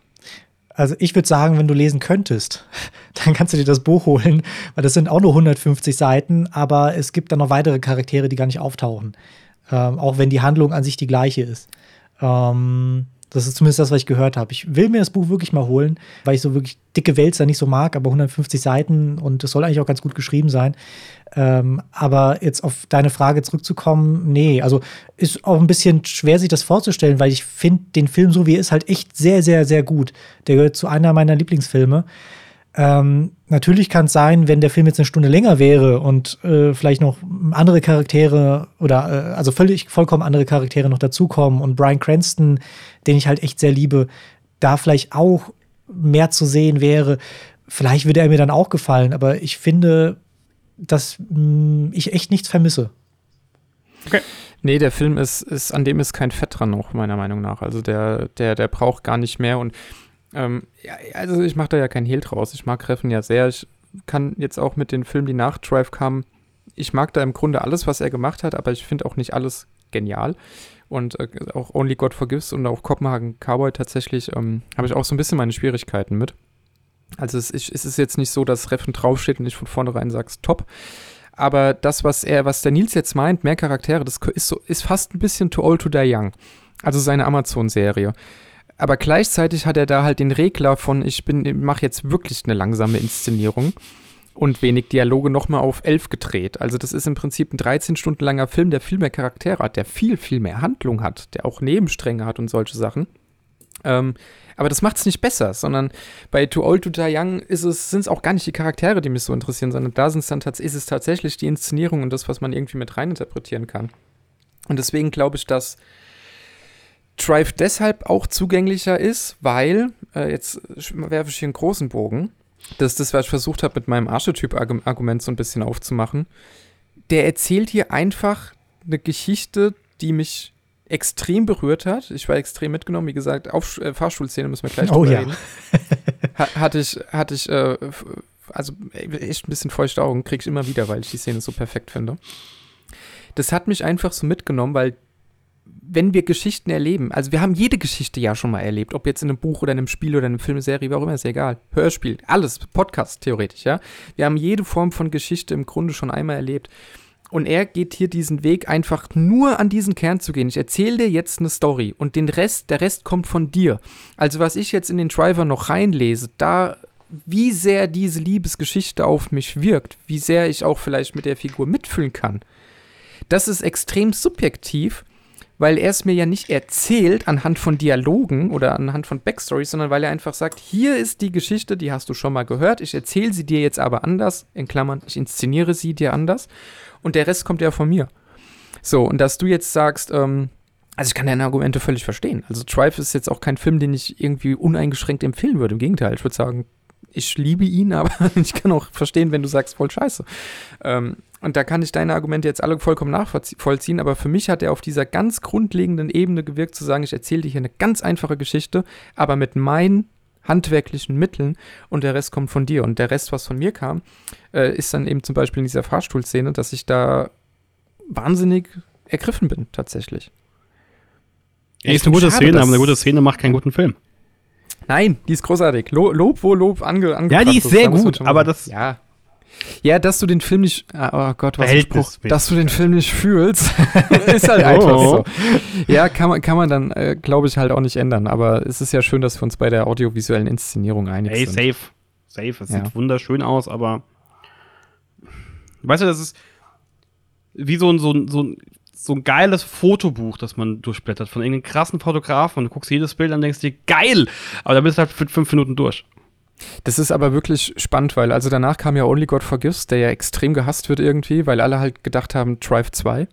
So, also Drive ist ja schon auch ein riesiger Erfolg gewesen. Der hat ja auch die Goldene Palme in Cannes mhm. gewonnen und alles. Also das war schon sein Durchbruch hatte er schon, aber das war nochmal dieser Hollywood-Durchbruch im Prinzip. Äh, Only God Forgives ist viel radikaler und alles, was danach kam, ist eigentlich fast noch radikaler. Also ich liebe ja auch total The Neon Demon, aber Reffen macht eigentlich seit Only God Forgives nur noch extrem kalte Welten. Also es gibt eigentlich keine Emotionen mehr oder keine direkt gezeigte Emotion mehr in dem, was er danach gemacht hat. Dafür ist das, was du jetzt so feierst, Nils, also dass du dir im Prinzip jeden Frame ausdrucken und an die Wand hängen kannst als Poster, das kriegt bei Too Old to Die Young und bei Finish the Neon Demon ist es nochmal drei Stufen über das, was wir hier in Drive sehen. Also da ist es wirklich perfekt durchkomponiert. So. Aber wenn du halt trotzdem, also wenn dir das Handwerk von ihm nicht reicht, und da kommen wir jetzt zu deinem Punkt, was erwarten wir von einem Film, sondern du wirklich eine Anknüpfungsbasis brauchst in Form von spannender Handlung oder Emotion oder wie auch immer, dann ist es vielleicht einfach gar nicht so der, der Regisseur dann ich glaube auch. Ich, ja. ich, also ich glaube auch, ich, ähm, ich würde mir tatsächlich, das wird niemals passieren, ich würde mir eine Zusammenarbeit zwischen ihm und Nolan beispielsweise wünschen. Äh, er kümmert sich um Bildkomposition, also Reffen, um Bildkomposition und ähm, Nolan ums, um Spacing beispielsweise. Und da hätte ich sehr, sehr viel Spaß. Ähm, man kann sich jetzt schlecht die irgendwie in der Mitte durchschneiden, kann sie wieder zusammentackern. Von daher wird das, wird das nicht passieren. Ähm, und ich, ich habe größten Respekt vor dem, was Reffen macht. Und höchstwahrscheinlich ist das genau das, was er ja auch tun will, weil ihm andere Aspekte wichtig sind. Sie sind halt auf eurer Seite und nicht auf meiner so. Und dann ist es ja auch, okay. Ähm, aber dann, dann es mir halt leider nichts, was sehr schade ist. Weil, wenn du jetzt sagst, dass die anderen Filme noch krasser in Anführungszeichen aussehen, ist zu wenig, weil es um viel, viel mehr geht, logischerweise, aber wir sagen es einfach mal aussehen. Dann finde ich es schade, dass ich die Filme höchstwahrscheinlich einfach nicht genießen werden kann. So. Ist schade, aber ist, ist dann halt einfach ein anderes Publikum, das er ansprechen möchte. Das ist ja auch, ja, also das ist ja in jeder Hinsicht auch völlig legitim. Ich glaube halt, es kommt viel drauf an, was du auch so ein bisschen in die Filme auch reinlesen willst, vielleicht. Mhm. Also bei Neon Demon geht es ja um, ähm, um die Modewelt im Prinzip. Und der Film ist auch super weird teilweise. Oh, der, hat ja. auch einfach, der hat auch einfach Szenen, die auch im Kontext irgendeiner Handlung kein, also keinen logischen Sinn erstmal ergeben. Ähm, aber es ist halt eine schöne Erzählung über die Modewelt, wenn du das halt reinlesen willst. Aber du musst halt immer bei ihm so ein bisschen schon damit leben, dass er das eben vor allem über sein Handwerk macht und gar nicht über, ich sag mal, herkömmliche Methoden des Storytellings. So. Ja, es ist halt, also, es ist halt Style over Substance. So, oder? Nee, würde ich. Nee, das kannst du so nicht sagen. Das Ding ist, deswegen finde ich auch, ähm, dass Drive eigentlich so seine, sein zugäng zugänglichster Film ist, weil du kannst den Film einfach so anschauen, wie er ist, oder du kannst halt unglaublich viel interpretieren. Einer meiner Lieblingsszenen wurde auch aufgegriffen in einem äh, YouTube-Kanal von B -B -B Every Frame a Painting. Die haben darüber gesprochen, dass es eine Art Quadrant-System gibt, dass es äh, Bild unterteilen kannst in zwei oder vier Felder und äh, jedes Feld für sich eine Art eigene Geschichte erzählt. Und äh, man hat zum Beispiel die eine Szene, wenn Carrie Mulligan im, äh, im Flur sitzt während der Party und äh, der Driver kommt gerade aus der Tür, dass die im Gespräch sind und äh, du siehst zum Beispiel beim Driver immer hinten links oder hinten rechts die ganze Zeit das Exit-Sign und äh, bei Carrie Mulligan ähm, ist halt unglaublich viel Headroom, beziehungsweise unglaublich viel Platz, der dann irgendwann erst eingenommen wird, wenn Standard halt eben rauskommt, was halt eben auch zeigt, ähm, oder was du interpretieren könntest im Sinne von, ähm, der Driver könnte die ganze Zeit gehen oder beziehungsweise jetzt, wo das Exit Sign äh, auch hinter ihm ist, äh, denkt er vielleicht auch die ganze Zeit gehen zu wollen oder gehen zu können. Das und so vieles andere kannst du halt echt in viele Szenen rein interpretieren, was du aber nicht machen musst, um den Film zu genießen. Und deswegen finde ich gerade nicht, dass es Style over Substance ist. Es ist halt unglaublich viel Style, aber die Substanz ist immer noch da.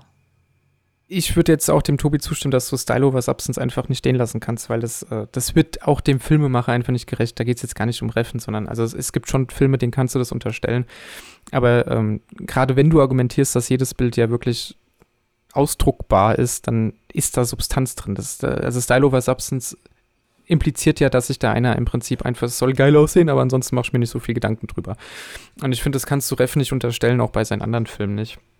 Ähm, Über die anderen Filme kann ich, kann ich wie gesagt, ja, nicht Ja, sprechen. ja, ja, nee, aber ich finde, das kannst du auch Drive nicht unterstellen. Also da ist, zu sagen, der Film hätte keine Substanz, wird dem Film einfach nicht Okay, gerecht. vielleicht, vielleicht habe ich einfach eine andere Definition von Substanz, weil das, was Tobi erklärt hat und was seine Definition von Substanz war, ist für mich Style, aber geiler.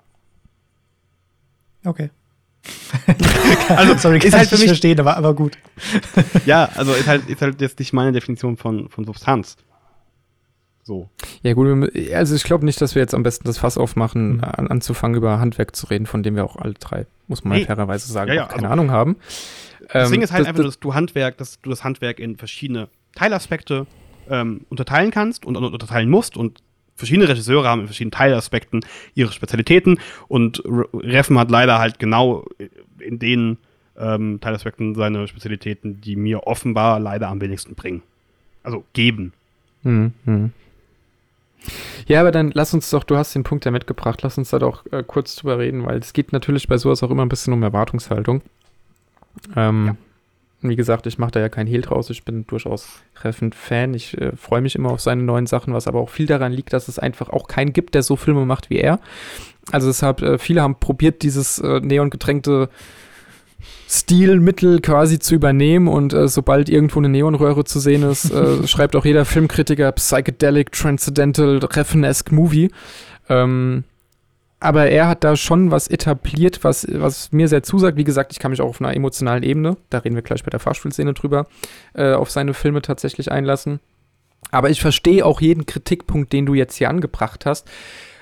Deswegen finde ich interessant zu fragen äh, oder deine Frage aufzugreifen, wie gehen wir eigentlich in Filme rein? Was erwarten wir eigentlich von Film? Wann ist ein Film gut? Wann ist ein Film gut, ist doof zu sagen. Bleiben wir dabei. Was erwarten wir vom Film? Tobi. Also ich erwarte, dass ich gepackt werde. Ähm, sei es jetzt ähm, emotional oder äh, von der Handlung, äh, vielleicht einfach, ja, geschichtlich, dass ich da einfach, einfach gepackt werde und unterhalten werde. Jetzt äh, entweder im Sinne von, ähm, ich finde es lustig bei einer Komödie oder äh, ich finde es unglaublich äh, traurig, emotional. Es muss jetzt nicht so eine Gefühlsachterbahn sein wie ja, sagen wir mal, äh, Guardians of the Galaxy 3. Das meine ich jetzt nicht, sondern ja, ich will mich, also ich will mich unterhalten fühlen, aber ich will mich auch nicht so fühlen, als ob der Film ganz genau weiß, welche Knöpfe er wann drücken muss, äh, damit ich mich unterhalten fühle. Wenn der Film einfach das ist, was er, was halt eben sein will, und er mich trotzdem irgendwie berührt. Herr Rüter? Für mich steht die Geschichte über allem wirklich über allem. Und damit meine ich gar nicht, dass sich irgendjemand hingesetzt haben muss und muss sich krass Gedanken über, über Handlungsstränge gemacht haben. Ich schaue ja sehr, sehr gerne Dokus. So. Besonders aus dem Sportbereich. Ähm, und da kann man jetzt keiner sagen, Alter, die war scheiße, weil, weil Beckham ist halt in der einen Saison nichts passiert, sondern geht es darum, wie du die Geschichte erzählst, welche Gewichtungen du legst. Gewichtung ist für mich sowieso ein extrem wichtiger Punkt bei Filmen wann fühle ich an, dass, dass er eine Balance halten kann ähm, und nicht. Also, ich mag Filme in Wellen, so gefühlsmäßig und äh, erzählungsmäßig und auch vom Pacing her. Und Drive beispielsweise, wenn wir eine Skala von 1 bis 10 haben und wir sagen, 10 ist das Spannendste, mit dem, die meiste Aufregung in Anführungszeichen, ist gerade schwer zu greifen, man, glaube ich, versteht, was ich meine. Und 0 ist halt so, pff, Digga, guck mal auf die Uhr. Dann ist Drive für mich 8 und dann gibt's, dann gibt's keine Kurve. 8, 1, 9, 10, 1, 10. So, es, es ist keine Kurve, sondern es sind, es sind Blöcke. es sind einfach Blöcke. Und damit tue ich mich extrem schwer, weil für mich ist die Geschichte was so immens Wichtiges. Ähm, ich schaue mir lieber eine gute Geschichte an, die scheiße aussieht, als eine Scheißgeschichte, was jetzt hier nicht der Fall ist, weil ich finde den Film ja nicht komplett schrecklich, aber als eine Scheißgeschichte, die wunderschön aussieht. Ja, ich glaube, ich schreibe mich wahrscheinlich wieder irgendwie so, naja, eher beim Tobi, weniger in der Mitte, eher beim Tobi ein. Also im besten Fall zeigt mir ein Film was Neues. Das ist immer schon mal eine schöne Sache. Mhm. Ähm, aber ich habe, glaube ich, gar nicht so eine. Also wir alle haben schon äh, zwölf Milliarden Filme gesehen. So, deswegen, äh, wenn wir jetzt in den neuen Evil Dead gehen, dann äh, habe ich natürlich die Erwartungshaltung, Splatter zu sehen. Und dann habe ich auch eine gewisse Vorstellung, wie dieser Splatter aussieht, zum Beispiel so. Und das sind dann Knöpfe, die gedrückt werden können. Und wenn das dann alles noch einigermaßen unterhaltsam, ich benutze das Wort jetzt auch mal, äh, inszeniert ist, dann kann ich damit auch Spaß haben. Oder ganz anderes Beispiel, ich kann auch in ich feiere Godzilla-Filme total. Das sind keine Kunstfilme, die sind nicht intellektuell anspruchsvoll, die erzählen selten was Neues aber das ist eine Art des stumpfen Spaßes, der ja auch gewissermaßen fast nur über die Inszenierung erzählt wird, weil Godzilla drückt Ghidorah in ein Hochhaus. Toll. Ähm, damit kann ich Spaß haben. Aber in irgendeiner Weise muss ein Film mich schon, ich weiß nicht, ob berührend das richtige Wort ist, aber ich will, dass er auch verlangt, sich so ein bisschen mit ihm auseinanderzusetzen in einer gewissen Art und Weise. Also ich glaube, das Schlimmste, was ein Film machen kann, ist, dass er halt nebenbei läuft mhm. und du irgendwie Instagram checkst oder so. Also wenn das passiert, dann hat dich ein Film eigentlich verloren. Und wie er das macht, ist mir im Grunde egal. Also ich war jetzt auch dieses Jahr zum Beispiel bei ähm, hier der neue Scorsese, Killers of the Flower Moon. Da war ich dreieinhalb Stunden extrem in dieser Welt drin, obwohl da ja auch ganze Sequenzen sind, wo man auch Scorsese im Nachhinein hätte sagen können, also du weißt, wo der Edit-Button ist, ne? Da kann man durchaus noch mal ein bisschen was rausnehmen. Aber die Art und Weise, wie er mir diese Geschichte erzählt hat, weil er da auch eine andere Perspektive eingenommen hat, als es bei solchen Filmen eigentlich ist und weil er am Ende noch mal eine richtig schöne Überraschung eingebaut hat, ähm, da habe ich gemerkt, der verlangt, dass ich auch während des Schauens schon drüber nachdenke, was ich mir da gerade angucke. Und das ist eine Art und Weise, wie ein Film mir Spaß machen kann. Oder wenn halt ähm, Reffen einfach alles auf 12 dreht und macht 13 Stunden Too Old to Die Young wo ich mich nach 13 Stunden frage, hat er mich jetzt getrollt? Und ich habe gerade 13 Stunden wirklich nur schöne Bilder gesehen oder steckt da mehr dahinter? So kann ich Spaß haben. Ich kann aber auch Spaß haben, wenn Godzilla King Ghidorah in ein Hochhaus drückt. Also ich finde es schwierig zu greifen, was man von einem Film erwartet. Ich glaube, am Ende muss er einfach in gewisser Weise dich angesprochen, also dich richtig angesprochen haben. Nicht nur einen Lacher gedrückt haben oder nicht nur irgendwie einmal traurig gewesen sein, sondern dich wirklich äh, ja, an, ansprechen, dir die Zeit wert sein, gewissermaßen auch. Und da gibt es halt für mich nicht so ein. Die Geschichte kann auch mal nicht gut sein. Also von mir aus wie ein Drive. Da ist die Geschichte nicht spannend. Oder neu oder anders. Und trotzdem habe ich bei der Fahrstuhlszene Tränen im Auge. Weil ich da wahnsinnig involviert bin, weil die mich auf einem ganz archetypischen, ursprünglichen Level irgendwie catcht. Und das schafft er in dem Fall halt über die Inszenierung. Andere Liebesfilme, äh, wie Past Lives, den ich dieses Jahr gesehen habe, schaffen es über die Charaktere. Deswegen finde ich es äh, schwierig irgendwie einzuordnen. Also spannende Frage, aber schwierig einzuordnen. Aber wenn du, Nils, das, das so hart formulieren kannst, dass du halt eine Story brauchst, dann ist, ist es mit Treffen tatsächlich nicht so einfach. wahrscheinlich, wahrscheinlich. Was, wie gesagt, ich finde es schade, weil ich ihn so wunderschön finde. Und ich wünschte, ich hätte nicht zwischendurch das Gefühl gehabt, Alter, pff, ja, ist alles schön, aber so ganz kurz, ganz kurz, ganz kurz WhatsApp schreiben vielleicht. Es hat vibriert, guck, guck mal nach, Weshalb also, und warum? Was du halt machen könntest, wäre dir tatsächlich mal zumindest den ersten Pusher anzugucken. Also es ist eine, äh, die Pusher-Trilogie, der Tobi mag sie nicht so, das mhm. weiß ich, aber ich äh, finde sie jetzt auch nicht überragend, aber kann man sie absolut mal machen. Die sind ganz anders. Also die haben mit Drive überhaupt nichts zu tun. Da gab es einen riesigen Sprung in dem, wie er Filme macht, sondern, also er hatte damals zu den ersten irgendwie auch 800.000 Dollar als Budget zur Verfügung. Ähm, war Mats Mikkelsens Durchbruch mehr oder weniger. Da hat er halt ein Drama in einem Drogenmilieu erzählt und war da mit einer Handkamera gefühlt immer so nah dabei und hat die Action immer so gefilmt und es gab Gewalt und ständig ist irgendwas passiert und du wusstest nicht, was als nächstes kommt und die Charaktere waren cool und aufgedreht und haben sau viel gesprochen. Also ich glaube, in 10 Minuten Pusher gibt es mehr Dialog als in ganz ja, gut, das stimmt, ja. Äh, was auch zugegebenermaßen nicht schwer ist, aber ja. ähm, also ich glaube, mit den Filmen könntest du dann vielleicht tatsächlich mehr anfangen. Deswegen will ich dir jetzt Reffen nicht ganz Mhm. kaputt reden, aber zumindest ab dem 2009er Reffen, Valhalla Rising, Ja, ich Schwierig. hätte sonst noch Bronson, aber es ist lange her, dass ich den gesehen habe. Ich habe ihn bisher noch Bronson ist tatsächlich auch cool. Aber ich glaube, der wäre vielleicht auch zugänglicher für dich. Ich, ich glaube, der wird dem Nils sogar tatsächlich gefallen. Mit Tom Hardy in Mhm. der Hauptrolle, der einen komplett Nice. Abgespaceden ähm, Gefängnisinsassen sieht, Mhm. äh, spielt, der das Gefängnis so ein bisschen als seine Bühne begreift.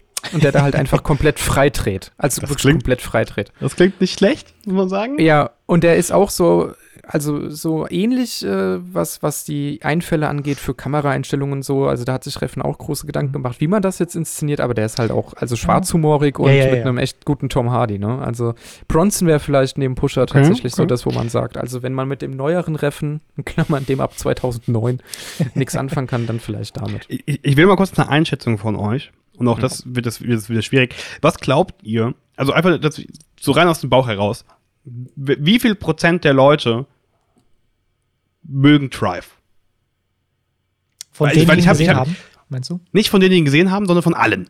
Weil ich glaube, wenn du auf den Film stößt und ihn siehst, dann bist du schon eher in so einer böse formuliert Ecke. Ihr wisst, was ich meine.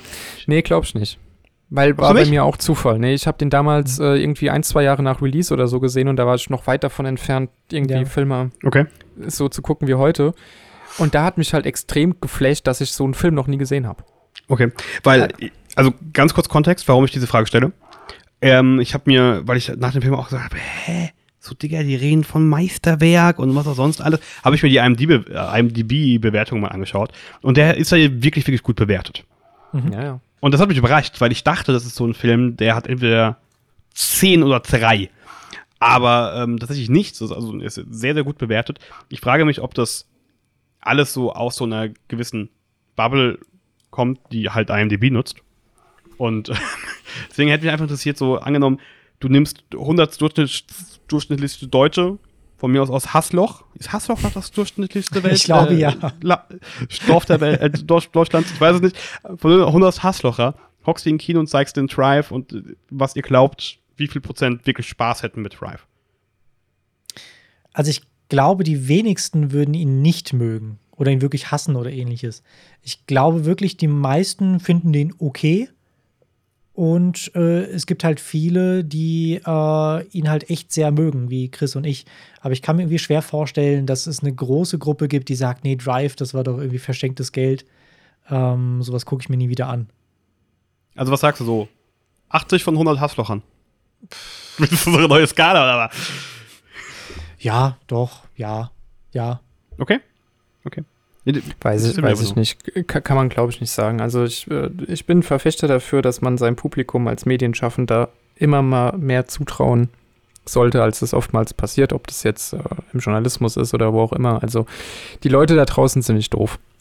Und äh, mo- es ist ja tatsächlich, Drive ist ja im Prinzip moderner Klassiker. Wir können gleich nochmal Mhm. kurz drüber reden, was modernen Klassiker ausmacht. Aber der hat ja schon seine Fanbasis und Treffen als Regisseur hat ja auch seine Fanbasis.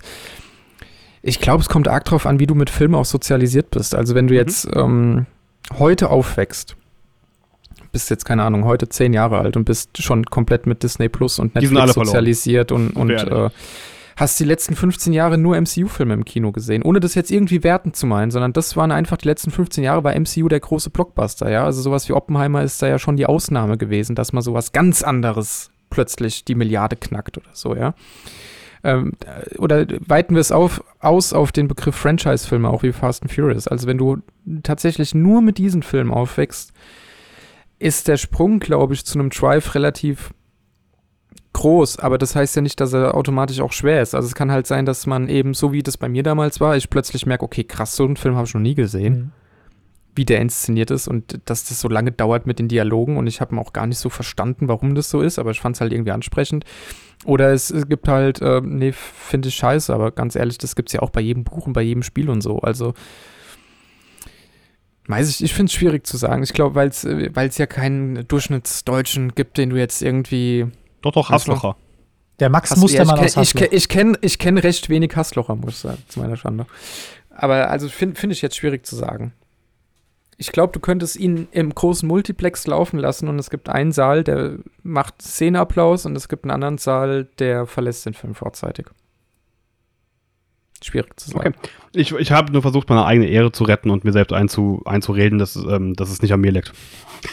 Nee, du, also du hast jetzt Halt's du hast deine gesamten Punkte ja vollkommen nachvollziehbar argumentiert. Ja. Also wie gesagt, ich, Drive ist für die neueren Filme ist er noch zugänglich, aber ich würde niemals jemandem sagen, old, guck dir Too Old to Die Young an, weil das Das hast du mir mehrmals gesagt. Ja, weil ich die Serie auch liebe, aber ja, aber, jetzt, aber wenn du, ja, aber wenn du jetzt, ja, weil ich bei, bei dir sagen kann, okay, komm Nils, Vielleicht machen wir es irgendwann mal für einen Podcast so, ja, also mit Eigennutz im Hintergrund. Nee, Aber wenn jetzt jemand fragt, ey, ich will mal wieder eine neue Serie gucken, kannst du da was empfehlen? Dann kann ich sagen, ja klar, ich habe hier so einen 13-Stunden-Film, wo du zwischendurch, von Reffen gewollt, hat er in der Masterclass erzählt, zwischendurch vergisst, um was es geht, weil so viel Zeit vergeht zwischen Handlungspunkten, ja. Also, ja, und das ist genau dieser Punkt, den ich so gar nicht nachvollziehe. Also ja, ja, irgendwie auch cool, dass er so die Eier hat. Ja. Eier. Ja, er hat damit auch Amazon echt geärgert. Finde find ich cool. auch, auch vor allem, weil er, weil er ähm, ja eigentlich, indem er mit Amazon zusammengearbeitet hat, so ein bisschen sich ähm, reingegeben hat in diese in diese Löwenhöhle der äh, Algorithmisierung und der, der Schaubarkeit. Finde ich cool, dass also ich finde es einfach persönlich sympathisch, dass er Mittelfinger nochmal mitgibt. Ähm, aber ja, naja, der also, größte ja. Mittelfinger war ja direkt nach Drive, als er halt Publikumsliebling war. Als ganz Hollywood dachte, das wird der, wird der neue große Regisseur am, am, am Hollywood-Himmel. Es gab sogar, habe ich gelesen, mal Gerüchte, er sollte mal einen James Bond mhm. inszenieren. Habe ich auch nach gelesen. Drive. Das stelle ich mir geil vor. Bin ich ehrlich. Zum, zum, ja, klar, auf jeden Fall. Ähm, aber der wurde ganz hoch gehandelt. Und er dann so, ja, nö, ich mache Only God Forgives. Und der lief zwei Jahre später auf Cannes und wurde ausgebuht. So. Oh, den will ich sehen. Ich wollte aber auch gerade nee. sagen, also wirklich die meisten Punkte, die du gerade aufzählst, Nils, äh, wieso der Drive nicht gefällt, sind eigentlich die Punkte, wieso mir Only God Forgives nicht so wirklich gefällt oder wieso ich da so meine Schwierigkeiten habe. Ja, mit viele, dem habe ich aber auch meine Schwierigkeiten. Es gibt viele Szenen, die ich echt geil finde. Neon Demon müsste ich noch mal gucken, aber selbst den habe ich fand ich echt nicht so stark aus ähnlichen Gründen, die der Nils genannt hat äh, zu Drive. Von daher kann ich dich echt verstehen, aber ich finde, ähm, ja, Drive macht einfach sehr vieles sehr anders und ist dadurch einfach sehr viel zugänglicher. Boah, ich wüsste es wirklich sehr gerne, wie ich über die anderen beiden reden würde. also, ich glaube, Only God Forgives würdest du extrem hassen. Ja, glaube ich auch. Wie lang ist der? Auch 90 Minuten, ja? aber er fühlt sich doppelt so ja, lang an. Ich wollte gerade sagen, der kam, ja. eher so auf zwei Stunden, kam der mir vor. Äh, nee, also mit dem habe ich sogar, habe hab ich tatsächlich auch meine Schwierigkeiten. Spannend. So, den, den, mag ich immer noch, aber es ist jetzt der Reffen-Film, den ich mir eher so alle paar Jahre mal angucke. Drive gucke ich so einmal im Jahr, aber Only God Forgives eher nicht so. Also, wie gesagt, sein, Minuten, sein, krass. Äh, ja, sag's doch, seine, ähm, das funktioniert nicht immer. Und, und das war halt schon ein riesiger Mittelfinger, weil er hat ja auch in Only God Forgives spielt auch Ryan Gosling mhm. wieder die Hauptrolle. so. Und alle dachten, jetzt kommt hier nochmal ein Drive 2 und dann äh, lief er zwei Jahre später auf Cannes, nachdem er der, anscheinend der große neue Hollywood-Regisseur wird. Und dann äh, war es halt so, nö, ich mach mein Ding. Mich interessiert es nicht, was ihr denkt. Und danach wurde es ja nur noch extremer. Also ich finde Nieren Demon total super, aber was dann äh, To Old to Die Young und Kopenhagen Cowboy ist halt also extrem radikal in seinem, ich bleibe bei dem, wie ich Lust habe, das zu machen. Finde ich auch cool. Finde ich auch cool, dass, dass, ja. dass. Also ich glaube, er hat einfach relativ genau seine Fanbase, also er spricht relativ genau seine Fanbase an und dann finde ich das super cool. Ähm, und ich finde auch gar nicht so schlimm, dass ich irgendwie exkludiert bin, weil es ist halt, es ist ein Liebhaberding. Ist doch in Ordnung. Mhm. Ja, ich meine, also ihr geht jetzt auch, ihr geht auch nicht in den nächsten japanischen Godzilla wahrscheinlich. So, also, Hallo? Man, man, ich, ich geht nicht in Fast and Furious oder in. Äh, das tut nicht, hoffentlich niemand von uns. Ich habe mir jetzt bei Amazon geliehen für 99 Cent. Ich weiß auch nicht, warum ich das immer wieder mache. Es ist so ein bisschen. ich habe die anderen neun gesehen, jetzt gucke ich auch den zehnten einfach, um mich drüber zu ärgern. Äh, es, ist, es ist ja so. Ähm, Da ist ja wieder der aber kleine Mann. Man, man, kann einfach, man kann einfach nicht alles mögen. Das ist ja auch völlig, völlig legitim, wie gesagt. Also ich habe im Cold Opener die Frage aufgemacht, was einen modernen Klassiker ausmacht. Und da würde mich tatsächlich mal interessieren, was der Nils dazu denkt. Nichts. Also wirklich rein gar nichts. Ähm, ich habe die Frage gelesen und ich dachte, okay, die ist im Cold Opener und du lässt mich damit jetzt in Ruhe. Ich glaube, ich verstehe sie nicht mal. Also mir ist die ein bisschen deshalb gekommen, oder Tobi, willst du erst was sagen? Ich bin noch am überlegen. Äh, erzähl du. Also ich, ich Es ist, es ist eine kurze, aber eine sehr schwere Frage. ja, ich weiß, ich weiß. Ich habe auch keine, Spoiler, ich habe auch keine Antwort. Äh, ich gebe aber Kontext zur Frage, weil ich hatte Drive bisher, ich wusste schon, dass der viele Fans hat, aber ich habe den schon auch so Art, also schon sehr nischig wahrgenommen, eigentlich. Ähm, eine goldene Palme in Cannes heißt jetzt nicht, dass der Film danach gigantisch groß wird, ja. Und dann waren wir da in diesem äh, ausverkauften Kinosaal für diesen zwölf Jahre alten Film und haben da gemerkt, dass da Fans anwesend sind. Die Leute vom Festival haben natürlich auch gesagt, dass der Film ja ein, äh, ein Cult-Following quasi hat. Aber auch der Moderator hat erzählt, dass, also, dass er persönlich was mit dem Film verbindet. Und ich finde, das hast du bei, während des Festivals und auch während der Preisverleihung und so gemerkt, da sind wirklich Leute da, die auch mit diesem Film was verbinden und so. Und er wird ja auch immer mal moderner Klassiker genannt. Also ich äh, habe mir das jetzt, ähm, ich denke mir das ja nicht aus, sondern der hat ja durchaus dieses Following Drive, dass Leute den toll finden. Und da habe ich mir überlegt, der, das ging jetzt so ein bisschen an mir vorbei, dass da so eine Community dahinter steht. Was, was, ab wann spricht man eigentlich von einem modernen Klassiker? Ist das jetzt schon moderner Klassiker? Und wenn ja, warum? Also ab wann Und, ähm, spricht man überhaupt von einem Klassiker? Das Ja. ist auch tatsächlich eine Frage, aber für mich ergibt sich die Antwort auf diese Frage auch ein bisschen durch den Award, äh, der ihm verliehen worden ist. Denn ähm, diesen Craw IFFMH Award kriegst du, äh, also der wird verliehen an die stilprägendsten und inno- innovativsten Regisseure und ich glaube, daran könnte man es tatsächlich festmachen, dass Reffen da 2011 mit Drive eine Art dieses, diese neongetränkten Bilder, Langsamkeit, eine Art des Geschichte, Geschichtenerzählens ins Kino gebracht hat, die dann sehr oft auch versucht wurde zu kopieren und die seine Handschrift auch so ein bisschen gefestigt hat. Also das ist so ein bisschen, alles nach Drive ist das, wo, du- wo, wo du von einem Reffenfilm einfach sprichst. Und da er so einen großen Erfolg hatte, da er heute noch dieses Cult-Following im Prinzip hat, würde ich ihn, also kann ich verstehen, dass man ihn als modernen Klassiker bezeichnet. Aber ich, mich wollte einfach mal interessieren, ob ihr dazu Gedanken habt. Also für dich ist der, ein moderner Klassiker quasi der Maßstab. Wie? Ein moderner Klassiker, wenn du sagst, alles, was danach kommt, wird damit verglichen, dann ist es ein Maßstab. Ein moderner Klassiker ist Manuel Neuer. Jeder Keeper, der was am Fuß kann, wird mit Manuel Neuer verglichen werden. Verstehst du, was ich meine? Du und deine Fußballmetaphern, aber, aber im Grunde ja. Also wenn du einen bleibenden Eindruck auf das Kino hinterlassen hast. Dann bist du der Maßstab für das, was du gemacht hast. Ja. Dafür musst du nicht der Erste sein, der es gemacht hat. Nee, es ist einfach nur der, also ja, moderner Klassiker halt. Ja. Ja. Also ich muss gerade an eine Folge Kino Plus denken, ähm, weil die hat nämlich auch das Gespräch, was ist ein Klassiker und was ist ein Kultfilm. Und ich weiß nicht, Mhm. nicht mehr, was deren Begründung war, aber ich würde nicht sagen, dass Drive ein Klassiker ist, ähm, Mhm. weil ich finde dafür ich, ich glaube, wenn ich jetzt meiner Mutter sage, "Ha- kennst du den Film Drive mit Ryan Gosling? Die wird mich fragen, wer ist Ryan Gosling und was ist Drive? ähm, deswegen würde ich eher sagen, dass es ein Kultfilm ist, weil der halt einfach unglaublich, ja, einmal einen Kult halt mit sich zieht, aber auch sehr viele Elemente in diesem Film, ähm, ja, kultig klingt so ein bisschen seltsam, aber allein schon die Jacke, äh, das Ganze, ja, dieser Neon-Look, von dem du auch erzählt hast, Chris, dass er halt eben so oft äh, kopiert wird, die Musik, unglaublich viel ist halt sehr ikonisch, vielleicht kann man das so zusammenpacken, äh. Ähm, aber ich würde jetzt nicht sagen, dass es ein Klassiker ist. Also, wenn, wir, wenn ich jetzt über Chris' Interpretation davon, was ein Klassiker ist, weiter nachdenke, die ich übrigens ganz gut finde, dann ähm, geht es, dann, dann würde ich ihn mehr zum Klassiker als zum Kultfilm schieben, weil ein, Kla ein Klassiker ist für mich eine Inspirationsquelle. Natürlich, äh, im Endeffekt, wenn du irgendwie Tarantino fragst, was eine Inspirationsquelle, wird er dir irgendeinen französischen Studentenfilm nennen können, weil er jeden Film auf der Welt gesehen hat. Studentischen Stummfilm Ja. von Oder 1908. John Stummfilm. Dupieux mit, äh, nicht John Ja. Dupieux, wie heißt er denn? Der Dupieux mit, äh, Quentin mit Dupieux. Rubber. Quentin Dupieux. Quentin, ja, natürlich, ja, wenn wir gerade bei Quentin Genau, waren. Ja. lustig. Das ist nämlich genau der, äh, den Vergleich, den ich gerade bringen wollte. Rubber ist für mich ein Kultfilm. Ja. Ähm, Mhm. Angriff der Killertomaten ist für mich ein Kultfilm. Mhm. So Dinge, die für sich alleine halt irgendwie dastehen und sie haben irgendwie eine gewisse Fanbase, eine Community, die ihn abkultet, aber es gibt jetzt wenige Leute, die sagen, ich mach Rubber 2. Drive ist einfach viel mehr Inspiration und viel Mhm. mehr geben in die gesamte filmschaffende äh, Szene, als für mich ein, ein Rubber das, das könnte. Und das ist für mich persönlich jetzt auch dank äh, Chris Gedankenanstoß Unterschied von Klassiker zu Kult.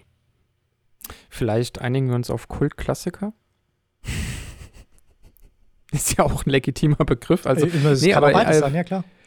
ja, äh, nee, finde ich, finde ich eine interessante Ausführung. Es hat mich auch einfach mal interessiert, weil ich das, wie gesagt, nie so wahrgenommen habe, dass der so eine große Reichweite auch hatte, aber hat er ja tatsächlich. Und ich meine, äh, nach Reffen kamen ja einige Filme. Ich meine, sobald du irgendwo, ähm, wenn du schon mal einen Reffen-Film gesehen hast oder wenn du mit Leuten sprichst, die irgendwie schon mal einen Reffen-Film gesehen haben und dann siehst du einen Trailer und da kommt eine Neonröhre drin vor, also, also, wie, wie, wie, bei, wie bei Reffen. So, dann ist dann die, das ist dann das Meme aus Once Upon a Time in Hollywood, wo Leonardo DiCaprio da sitzt. Äh, äh, ja, genau. Chris, kennst du, kennst du noch Piplissa? Der Wen? Keeper, Was? von, äh, der Keeper von Energie Cottbus, der Oh, wie viel Fußball denn vom- noch heute, ey? Der ist Ja, ich muss, ich muss das, nicht- weil ich den vorher aufgemacht habe mit Manuel Neuer. Manuel Neuer ist der Klassiker und Piplissa ist Kult. Piplissa hat nichts anderes gemacht, als mit offenen Armen auf der Torlinie zu, zu stehen. Dann ist ein Ball Mhm. oben auf den Kopf gefallen und hinter ihm ins Tor. Das ist für mich Kult, aber niemand will so sein wie er. Okay, das Runde muss ins Eckige. Sowieso. Sowieso. Gut. Gut. Nein, also mich haben eure Gedanken dazu interessiert. Fand ich spannend. Ähm, haben wir da jetzt auch mal drüber gesprochen, was ein Klassiker ausmacht. Wir können ja mal gucken, ob wir diesen Podcast in zehn Jahren noch betreiben und dann vielleicht noch einmal eine. Äh, nee, wann hätte der Jubiläum? 2011, 21? Also sagen wir 2000. Wenn wir 2031 diesen Podcast noch machen, reden wir nochmal über Drive. Und wenn er dann immer noch relevant ist, wissen wir, ob es ein Kultklassiker war oder nicht. Sag mir eine Sekunde, bevor du die Abmod anfängst, bitte Bescheid. Nee, das ist keine Abmod. Wir haben noch einen wichtigen Punkt. okay, sag mir trotzdem davor Bescheid. Eine Sekunde davor. Okay. Ähm, Tobi, du hast, äh, Nils, du hast keine Punkte mehr, ne? Mm, Nö, ich glaube nicht. Gut, dann Tobi, bitte alle Punkte, die du jetzt noch ansprechen wolltest, einmal abarbeiten. Dann kommen wir zum großen Finale, Fahrstuhlszene. Ja. Und dann ist meine Ah, Abmod, stimmt. Nils. Jetzt, Nach Okay. der Fahrstuhlszene. Muss ich- Okay, okay. jetzt muss ich gerade mal schauen, weil ich habe, ähm, also die meisten Punkte habe ich, oder die großen Punkte habe ich schon erwähnt. Ähm, ich finde, aber ich glaube, das konnte man auch raushören, er ist der perfekte Arthouse-Mainstream-Film. Mhm. Also das ist das, was ich meinte, dass wirklich jeder oder sich die meisten unterhalten fühlen. Entweder, weil sie halt einfach diese, dem Film halt eben folgen oder weil man da eben so viel reininterpretieren kann. Ähm, aber auch das, ähm, ja, komplette, wie soll ich sagen, die, ähm, die Bildgestaltung. Also wie, wo die Kamera aufgebaut wurde, was ich vorhin äh, erwähnt habe, ähm, dass da halt eben komischerweise so viel Platz neben den Schauspielern ist, ähm, was zuerst sehr irritiert und dann plötzlich ergibt es aber Sinn, ähm, weil Standard vorkommt oder ähm, äh, auch sehr viel mit Schatten gespielt wird, sehr viel mit Licht gespielt wird. Ähm, die Musik wäre noch so ein weiterer Punkt. Ähm, ich glaube, das kann ich alles zusammenfassen in der Film ist unglaublich arthausig. Er nimmt auch Musik, die man jetzt so nicht vielleicht von einem, ja, von so einem Film erwartet hätte. Gleichzeitig ist es aber jetzt nicht so, dass wir da jetzt äh, irgendwie, äh, ja, wie soll ich sagen, ähm, äh, dass, dass wir da so seltsame Musik hören, die dann irgendwie nur Filmkonnoisseure verstehen, sondern dass es wirklich jeden abholt. Und das finde ich halt echt schön. Und ja, ich glaube, das waren so wirklich so das, was übrig geblieben ist an meinen Punkten. Zur Musik noch ein Wort. In Drive schon fantastisch und danach immer wieder fantastisch. Also, das hätte ich ihn auch gerne noch gefragt, dafür war leider keine Zeit mehr. Ähm, weil Reffen hatte mal in einer Doku erzählt, dass er den Dialog erst einfügt, wenn er sich die Szene zu Ende ausgedacht hat, quasi. Und mich hätte mal interessiert, ob er erst Musik oder erst Dialog im Kopf hat. weil ich finde, dass Tri also das Drive erzählt seine Geschichte ja halb über die Musik eigentlich.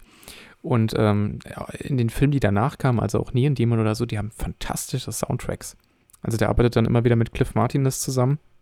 Und äh, gerade auch in To Old to the Young oder so und so, wo er, finde ich, eigentlich Ich glaube, da ist Reffens Bildsprache perfektioniert.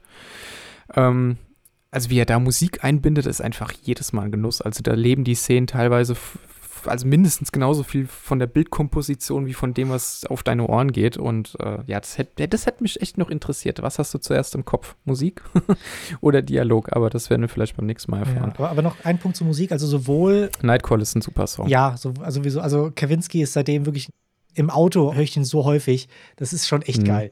Ähm, aber auch der normale Score, den finde ich halt echt passend. Also wirklich ja. die letzte Szene, die auch also musikalisch auch unglaublich minimalistisch ist mit, ähm, mit Nino am Strand, finde ich unglaublich passend. Und es ist nicht so, dass, obwohl diese beiden Musikstile so unglaublich verschieden sind, ist es nicht so, dass sie sich da irgendwie kannibalisieren oder äh, dass es überhaupt nicht zusammenpasst. Äh, eher im Gegenteil. Und ich, ich finde, also die Musik ist echt unglaublich toll in dem Film. Findet der Nils auch. Ja, also Musik ist fantastisch. Ich würde mich sogar fragen, ob ähm, du fragst, ob Musik vor Gesprächen steht, ob Musik teilweise vor Szenen steht.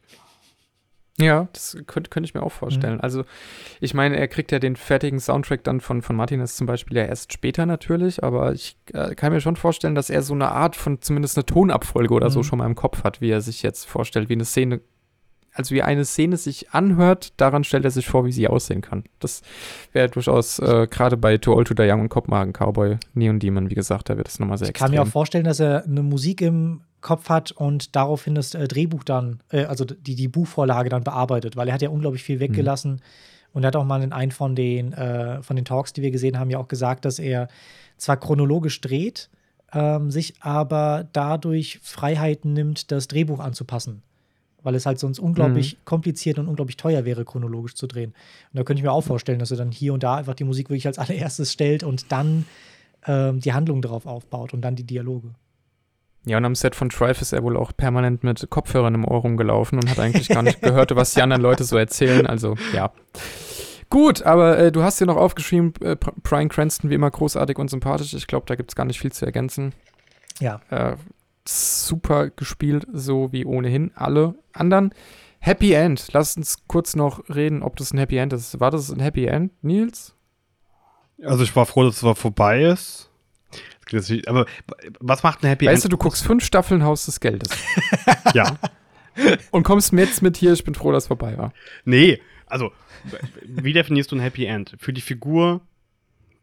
Ja, zum Beispiel. Eig eigentlich, eigentlich kann es für niemanden ein Happy End sein, so rein an den wenigen Dingen, die passiert sind in diesem Film. Mhm. Also, wenn das Überleben aus dieser Situation als Happy End gelesen werden möchte, dann vielleicht schon und auch wenn man das Anklopfen an die Tür und damit verbundene Hoffnung, die davor nicht wirklich sichtbar war in diesem Film und ähm, auch ein Bruch mit dem, was was eigentlich erwartbar ist. So, ich meine, er sagt ja, er kommt nicht zurück.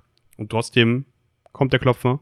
So, das ist das erste Mal, dass wir in diesem Film sowas wie Hoffnung sehen. Aber wir ähm, wissen ja, dass er nicht zurückkommt.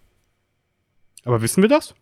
Also, also ja, würde ich glauben, also so wie ich den Glaube Charakter, nicht. Also wir wissen Charakter nicht, jetzt, also so wie ich jetzt den, den Fahrer erlebt habe, glaube ich, dass er tatsächlich, also meine Interpretation, bevor ich wusste, dass es noch ein zweites Buch gibt, aber, aber ich bin mir wie gesagt nicht sicher, ob er da also ob derselbe Protagonist mhm. da, darin vorkommt.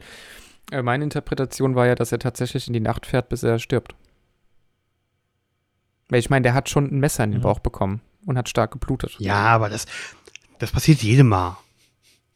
Gut, aber wenn wir jetzt ernst bleiben, bei meiner Argumente, also meine erste Interpretation tatsächlich, dass ich jetzt davon ausgehe, dass er halt einfach ähm, stirbt. Also mich hat auf jeden Fall gestört so, dass dieser Film in dieser Endszene etwas zu lange versucht hat, uns dem Glauben zu lassen, dass er vielleicht tot sein könnte. Mhm. Aber das rein körperlich nicht möglich war und seine Augenbrauen unter anderem gezuckt haben. Und ich denke, ich hab's doch schon gesehen. Du musst da jetzt nicht noch eine Minute draufhalten. Man hat gesehen, dass er lebt. Du siehst, dass sich sein Brustkorb bewegt. Warum ziehst du das doch so in die Länge? Aber das ist jetzt die schöne Art und Weise, wie du diesen Film noch tatsächlich schön interpretieren kannst. Denn äh, sobald er das Messer abbekommen hat und sich in sein Auto setzt, du wolltest den Podcast schon beenden, ich weiß, aber wir haben jetzt noch mal fünf Minuten. Ja, nee, ähm, alles gut, das, das meine ich nicht. Okay. Ähm, er kriegt das Messer ab und setzt sich ins Auto. Und dann fährt die äh, Kamera langsam hoch von der Wunde zu seinem Gesicht. Und da ist ja. im Hintergrund das Fenster vom Auto zu sehen. Und es ist extrem hell. Also, wir ge gehen jetzt sehr ins Kitschige und ich habe in dem Moment tatsächlich erstmal interpretiert, der stirbt gerade jetzt schon im Auto, weil das im Hintergrund, das ist nicht mehr die Welt, sondern er sieht jetzt das Licht. Es ist so hell hinter ihm. Und wir hören ja im Hintergrund wieder diesen Song A Real Human Being der erst ganz leise anfängt und dann immer lauter wird. Und der ganze Wunsch vom Driver, der, alles, was er sich gewünscht hat, ist ja tatsächlich, sich einmal richtig in dieser Welt zu fühlen, einmal a real human being zu sein. Und das hätte er mit Carrie Mulligan haben können, mit der Nachbarin. Und dass er jetzt das Geld da liegen lässt. Alle, die von diesem Deal, der schiefgegangen ist, wussten, sind jetzt tot. Er weiß, diese Story ist für ihn abgehakt. Äh, seiner Nachbarin passiert nichts, dem Kind wird nichts passieren. Insofern ist es ein Happy End. Alle sind nochmal davongekommen. Also die ihm wichtigen Personen, er ist es selbst ja fast egal, sind nochmal davongekommen. Und dann sitzt er da mit dieser vermutlich tödlichen Wunde. Und du hast im Hintergrund dieses, diese extreme Helligkeit, die ich dann eben interpretiert hatte als er sieht das Licht. So, und dann läuft der Song und er schließt gerade einfach damit ab, dass es jetzt soweit ist. Weil als er ins Restaurant gegangen ist, wusste er ja schon, dass er nicht lebend oder vermutlich nicht lebend wieder rauskommt. Und auch als Nino ihm, äh, war ja dann gar nicht Nino, war ja der andere, oder? Ist egal. War der andere, ja. Ja, als der ihm dann gesagt hat, nur dass du es weißt, du wirst den Rest deines Lebens über deine Schulter blicken. Mhm. Und da, da, lacht er ja fast, also er lächelt so ganz leicht. Das ist diese perfekte Mimik von Gosling im Film. Weil er weiß, ja, was für ein Rest meines Lebens. Ich weiß, die Geschichte ist hier vorbei, aber du bist gleich hinüber, ich bin gleich hinüber, Hauptsache ihr geht's gut, die Sache ist abgehakt. So, und dann setzt er sich ins Auto und fährt davon und wir hören im Hintergrund A Real Human Being und er fährt über die dunkle Straße und der Film endet und wir wissen nicht, ähm, ja, ob er jetzt einfach schon weg ist und sich nochmal ans Fahren erinnert hat quasi. Das war sein Übergang ins Jenseits, basically. Oder ob er es vielleicht tatsächlich überleben könnte. Und ich finde es einfach poetischer, mir vorzustellen, dass das Ende tatsächlich ist, dass er es einfach nicht überlebt hat. Also ich habe zwar reingeschrieben, Happy End, Fragezeichen, ähm, würde sagen, dass es kein Happy End ist, aber ich glaube, von allen Möglichkeiten, wie diese Geschichte enden könnte, ist das noch die positivste. Ähm, weil äh, man entweder die Szene so interpretieren kann, dass er jetzt wirklich fährt, bis er stirbt, oder dass diese komplette Fahrt einfach nur ein, ja, sein, sein, sein Traum ist und er ist währenddessen schon am Sterben, halt auf dem Parkplatz. Ähm, man könnte aber auch glauben, dass er es vielleicht schafft und deswegen in der neuen Stadt einen Neuanfang versucht, weil halt immer noch diese Chance besteht, dass vielleicht jemand von der, ja, wie soll ich sagen, jetzt von Nino ist zwar tot und Bernie Ross war, glaube ich, der, der andere Name. Ja, genau. Genau, ähm, dass aber vielleicht aus der Familie, nenne ich es mal, vielleicht doch jemand noch Wind bekommen hat, deswegen lässt er auch das Geld liegen. Aber es besteht halt mhm. immer noch die Gefahr, dass er vielleicht aufgesucht wird und das will er halt eben ähm, Irene nicht, nicht antun äh, um Benicio, ähm, dass er sich deswegen aufopfert und sagt, okay, er ähm, die große Liebe, die er hatte, die wird er halt nicht wiedersehen, weil er sie halt eben beschützen will. Es wäre immer eine Gefahr. Wenn genau. er jetzt zu, ihr zurückfallen würde, es gäbe immer eine Gefahr. Er müsste sich dann wirklich immer mit ihr über die Schulter schauen. Genau, genau. Und dann erinnert er sich quasi nochmal, ich wollte jetzt nicht ins Wort fallen, er erzählt gleich zu Ende, aber dann erinnert er sich einfach nochmal daran, wie es war, ganz mhm. kurz einmal a real human being gewesen zu sein. Ja. Nee, also du hast recht. Und ich glaube, selbst wenn er in einer neuen Stadt wäre, der wäre jetzt nicht mit seinen Fahrtkünsten einfach ein Taxifahrer. Der würde, glaube ich, wieder in diese kriminelle Schiene reinraten, was er halt natürlich halt Irene auch nicht antun will. Ähm, genau, aber ich glaube wirklich von allen möglichen Enden ist das das Positivste, was er gewählt hat. Ja? Warum ich das so interpretiere, dass es für ihn weitergeht, er fängt an als Fluchtwagenfahrer und hört auf als Fluchtwagenfahrer. Was gibt es Besseres für einen Driver, als auf der Flucht zu sein und immer unterwegs zu sein. Und das ist seine Bestimmung. Aber er fährt ja am Ende keinen Fluchtwagen. Naja, aber er fliegt, er ja trotzdem ja. voraus. Er Ach flieht und, und okay, am Anfang, gecheckt, und, ja. so, hm. so, mein Ding ist es, wie ich es mir vorstellen würde, wie es ein Happy End ist. Er holt die beiden ab und er macht das, was er am besten kann. Er fährt den Fluchtwagen und er sorgt dafür, dass lustigerweise zwei andere Personen in Sicherheit sind.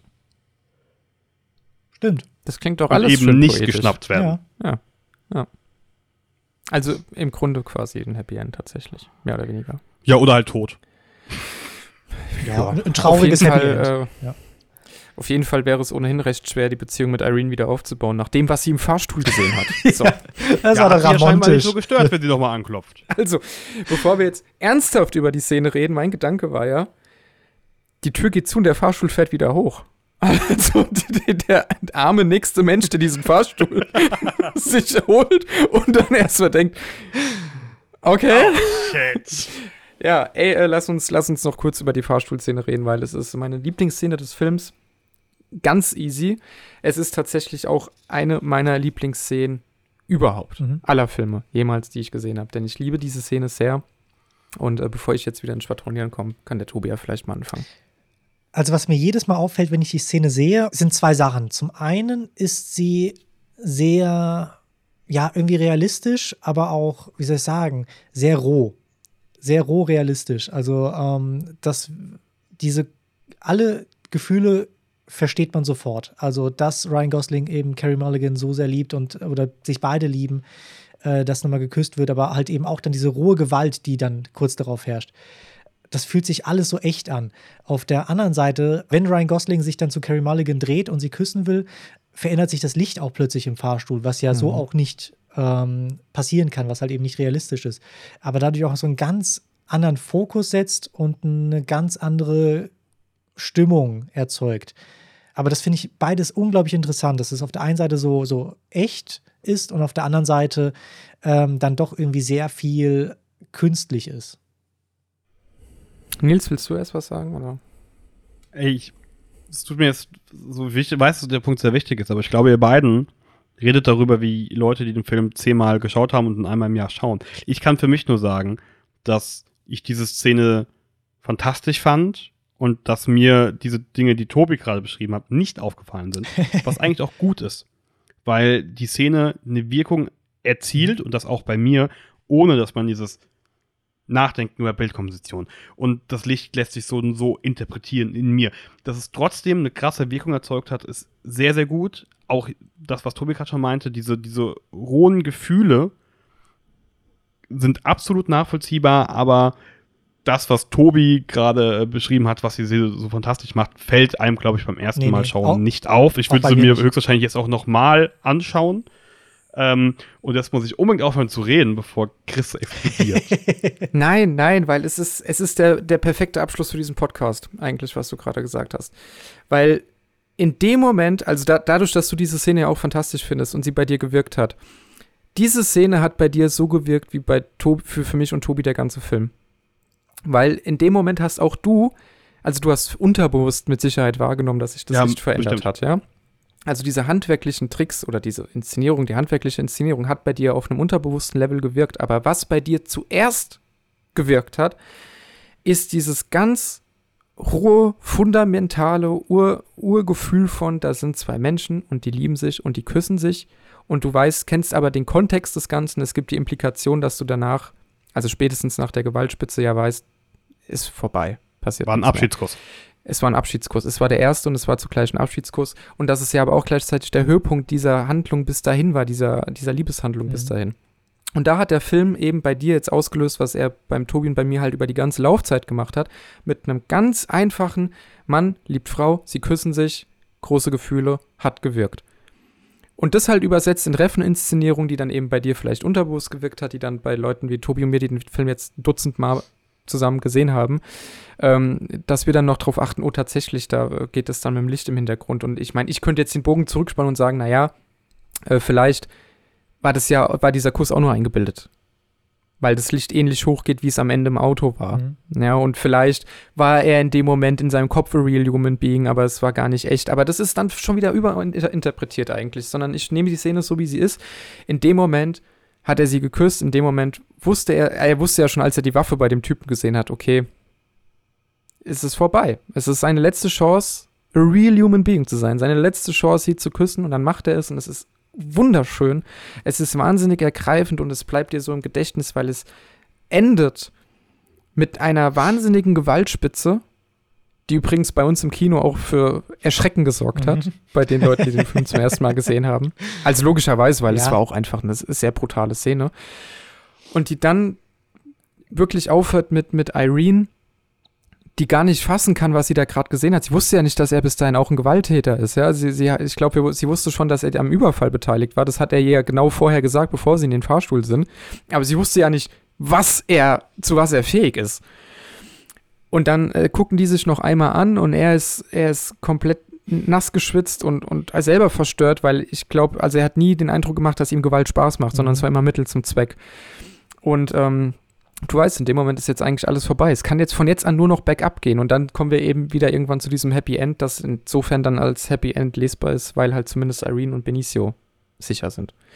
Also insofern, das war für mich äh, ganz, ganz großes Kino. Ich liebe diese Szene sehr. Es ist für mich pure Poesie und äh, Highlight eines Films, den ich, wie man jetzt in den letzten äh, 90 Minuten rausgehört hat, nicht uneingeschränkt empfehlen kann, aber jedem, der sich darauf einlässt, äh, gerne ans Herz legen möchte.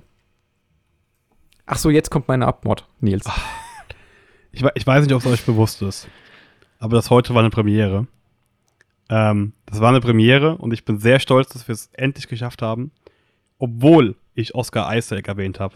Das war der erste Podcast zu dritt ohne Star Wars. Bis gerade eben. Jetzt.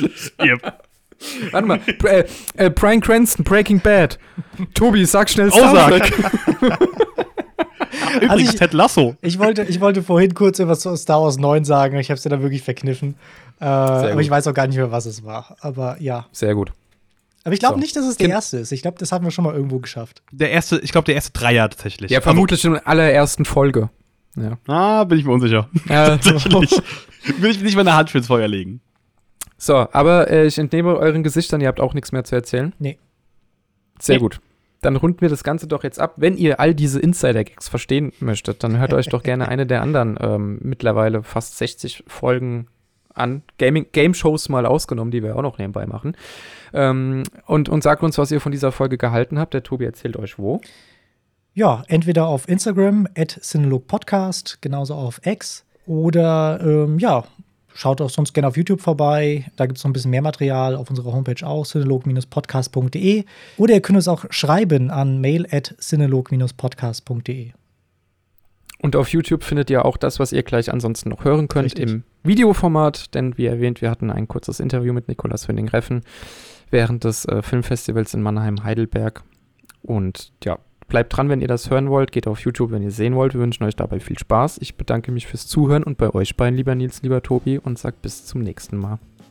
Ciao, ciao. Ich bedanke mich vor allem bei euch für die Organisation von diesem, von dem Interview. Ich finde das fantastisch, auch wenn ich selbst äh, verhindert war. Ich finde es super, super geil. Und ich hoffe, äh, was jetzt kommt, bereitet allen anderen auch so viel Spaß wie mir. Ich finde es nämlich echt super krass und super geil. Das ist okay. doch mal ein schönes Schlusswort. Wirklich, ich bin hyped. Ja, ja, mega. Da hat jemand Drive. Ja. Da, ah, okay, jetzt, jetzt ist es soweit. Alles klar. Tschüss. Ciao. I still think that cinema is the essence of, of what we do. That has a lot to do with, I think, the collective experience of almost cathedral like arena. There's a. Uh, an energy in that that can never be duplicated anywhere else. Um, so I don't know how to answer that more than I just do what I am drawn to. Herzlich willkommen, liebe Zuschauer. Hallo, lieber Tobi. Hallo, Chris. Wir finden uns hier nochmal ganz kurz zusammen, bevor es in das Interview mit Nikolas Finning-Reffen geht. Denn äh, ja, also diejenigen, die jetzt auf dieses Video geklickt haben, die wissen schon, um was es geht. Die wissen schon, was sie jetzt gleich erwarten wird. Bevor aber das Video-Interview mit Nikolas Finning-Reffen startet, das wir beide im Rahmen des 72. Internationalen Filmfests Mannheim-Heidelberg äh, mit dem Regisseur führen konnten, müssen wir euch ganz kurz noch was erklären, denn wir hatten ein paar technische Probleme. Aber das erzählt am besten der Mann mit der Technik. Und der Mann mit den technischen Problemen. ja, ähm, genau, weil es nämlich so war, dass ein Mikro plötzlich nicht lief. Ich bin sehr froh, dass es weder äh, Reffen noch dich getroffen hat, sondern es war mein eigenes Mikro. Ähm, man hört mich noch über das Mikro von, ich weiß nicht, ob ich dann schlussendlich dann das Mikro von dir genommen habe oder ob ich mich selber einfach vom Winning Reffens Mikro einfach lauter gedreht habe. Also man hört mich, nur man hört einen qualitativen Unterschied. Ja, das Interview ist ja auch nicht allzu lang. Äh, dazu sollten wir jetzt vielleicht noch was sagen. Mhm. Ähm, ihr habt es am, am, Timecode vom Video auch schon gesehen. Äh, die technischen Fehler wiegen deshalb vielleicht nicht so schwer, da wir mit äh, Winding-Reffen auch nur eine Viertelstunde Zeit hatten. Also das ist jetzt auch gar nicht irgendwie despektierlich gemeint, sondern wir freuen uns sehr, dass wir diese Möglichkeit hatten. Ähm, der Gute hatte aber einen sehr, sehr vollen Zeitplan, war unter anderem bei mehreren QAs, war auch bei einer Masterclass dabei. Darüber haben wir aber noch ein bisschen was im Podcast zu Drive erzählt, denn wir haben jetzt aktuell noch eine Filmbesprechung zu Drive aufgenommen, der, ich glaube, dein Lieblingsreffenfilm ist auf jeden Fall. Ja, ja, auf jeden Fall. Ja, ich denke bei mir eigentlich auch. Also das sind äh, auch gute anderthalb, zwei Stunden Podcasts, die ihr da euch noch anhören könnt. Da erzählen wir auch noch ein bisschen was zu dem, was äh, Reffen eben in diesen Veranstaltungen noch erzählt hat. Und da er aber in anderthalb Tagen mehrere Veranstaltungen hatte und von einem Termin zum nächsten gerannt ist, mehr oder weniger, hatten wir, wie gesagt, ähm, 15 Minuten nur Zeit mit ihm. Die haben wir aber hoffentlich gut nutzen können, trotz äh, Aufbauschwierigkeiten und technischer Schwierigkeiten und wie auch immer. Also wir hoffen, wir haben für euch auch interessante Fragen gestellt und wünschen euch viel Spaß. Ich glaube, mehr bleibt gar nicht zu sagen. Ja. Film ab. Film ab. Thanks again for having time for us today. At this festival, Pusher, Drive, and Only God Forgives will be shown, which allows for us for an interesting look at your body of work. How do you yourself look back at these phases of your creative work, and uh, what do you take from them today, especially since even since Only God Forgives, ten years already have passed? Well, I don't really um, think so much about the past. I um, I just wake up in the morning and try to make it through the day. okay. So uh, you don't really take a look back at your own old movies. I'm more interested in the future than I am in the past in a way. I find there's more to experience, you know. Mm -hmm. Okay, so I have a question for the future.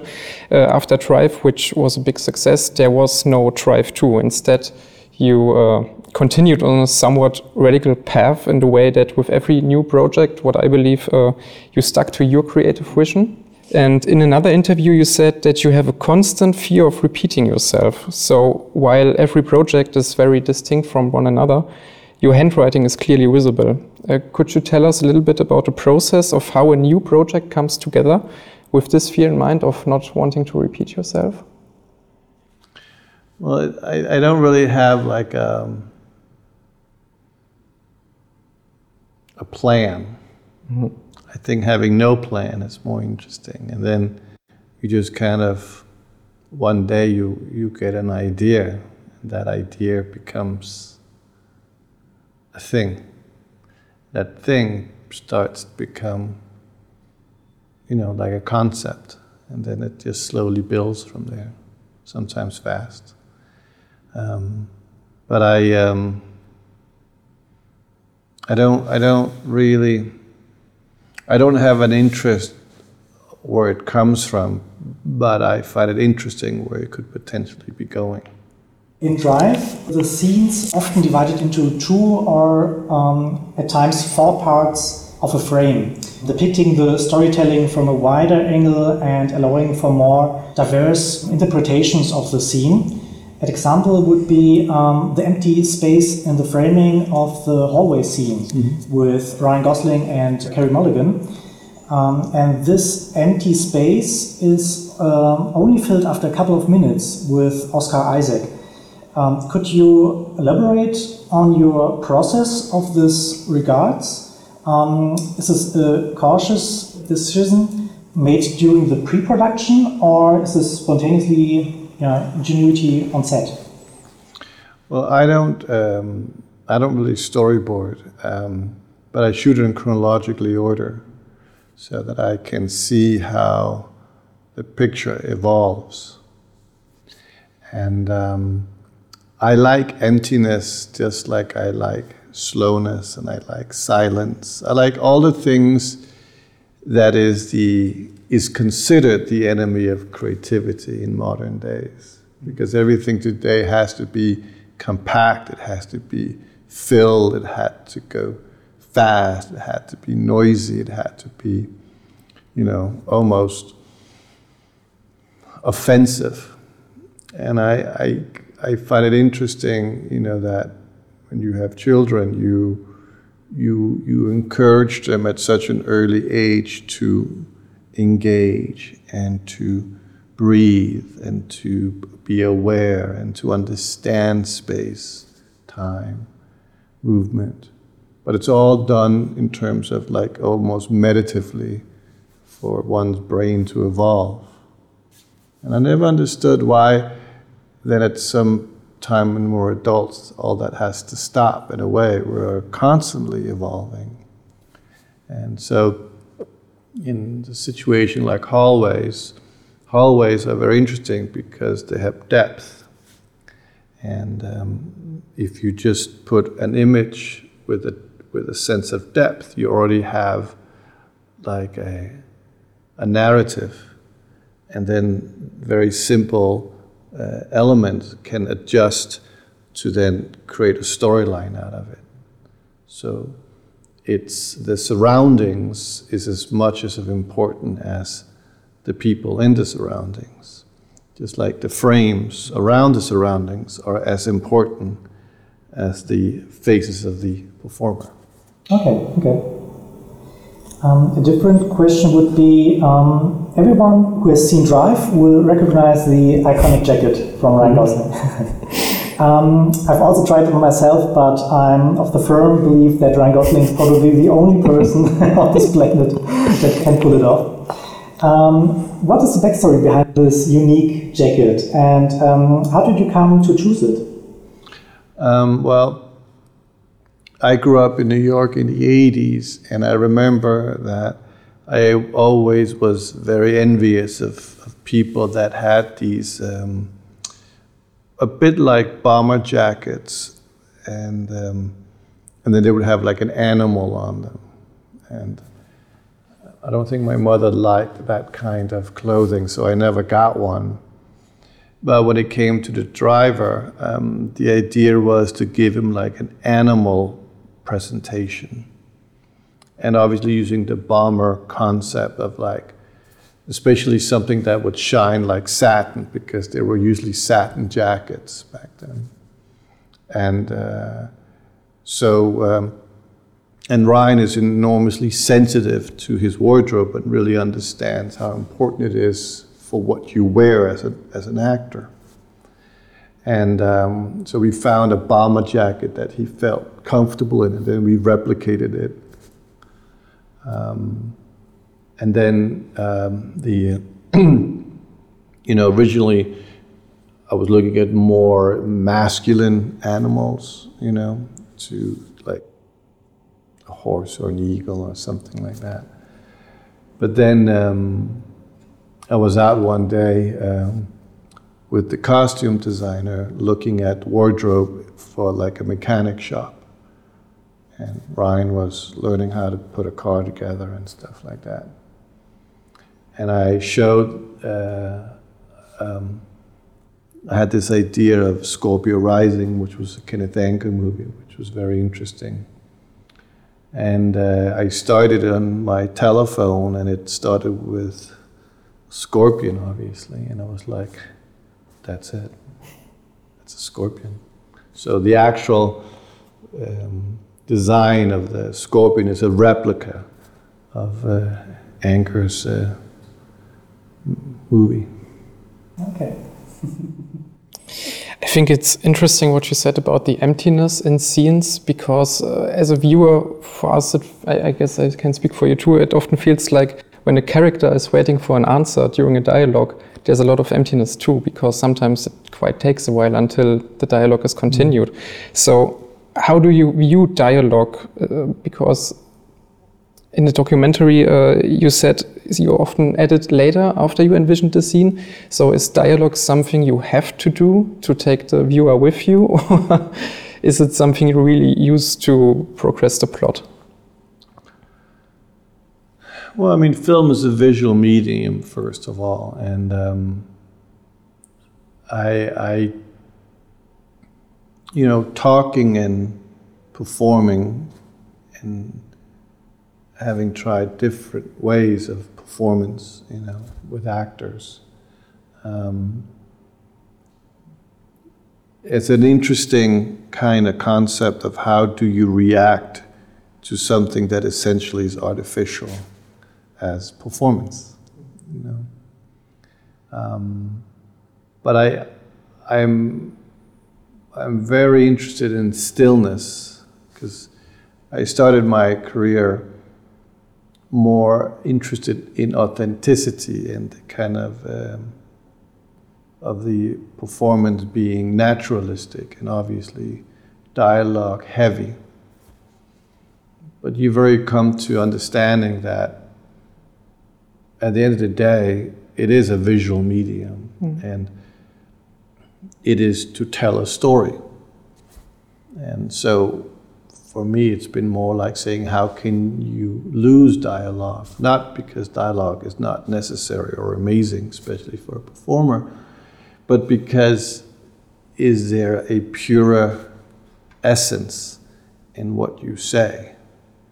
So when you say something, the less you say, essentially, the more you say.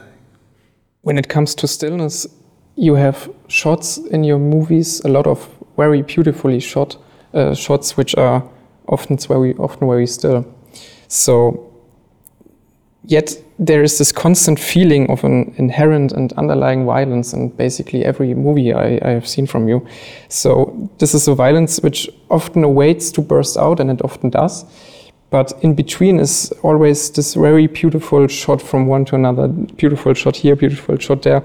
So how do you envision this before you start to film? Do you have in mind uh, a special scene in mind and think, okay, this would be very nice, but I still want to have this kind of suspension. Well, I don't so much think about it. That it's more like if you were to paint a picture, what you want it to look like? And uh, you know, there's some. It's like everything in a in an image matters. Whether it repeats to another form of narrative or it's a handoff, it's a story wise. But, you know, forcing um, attention is a very interesting concept. You know, the idea that you have to give yourself to the experience, and then the experience will give you something back what I would be interested is in is do you watch modern cinema closely like others directors do and um, yeah we, we have some directors who very often say what they think about modern cinema not so often uh, you don't do this so often. So do you watch it closely or are you just more interested in what you can create yourself? I'm interested in anything. Um, I uh, um, I don't watch that much anymore um, than I used to when I was younger.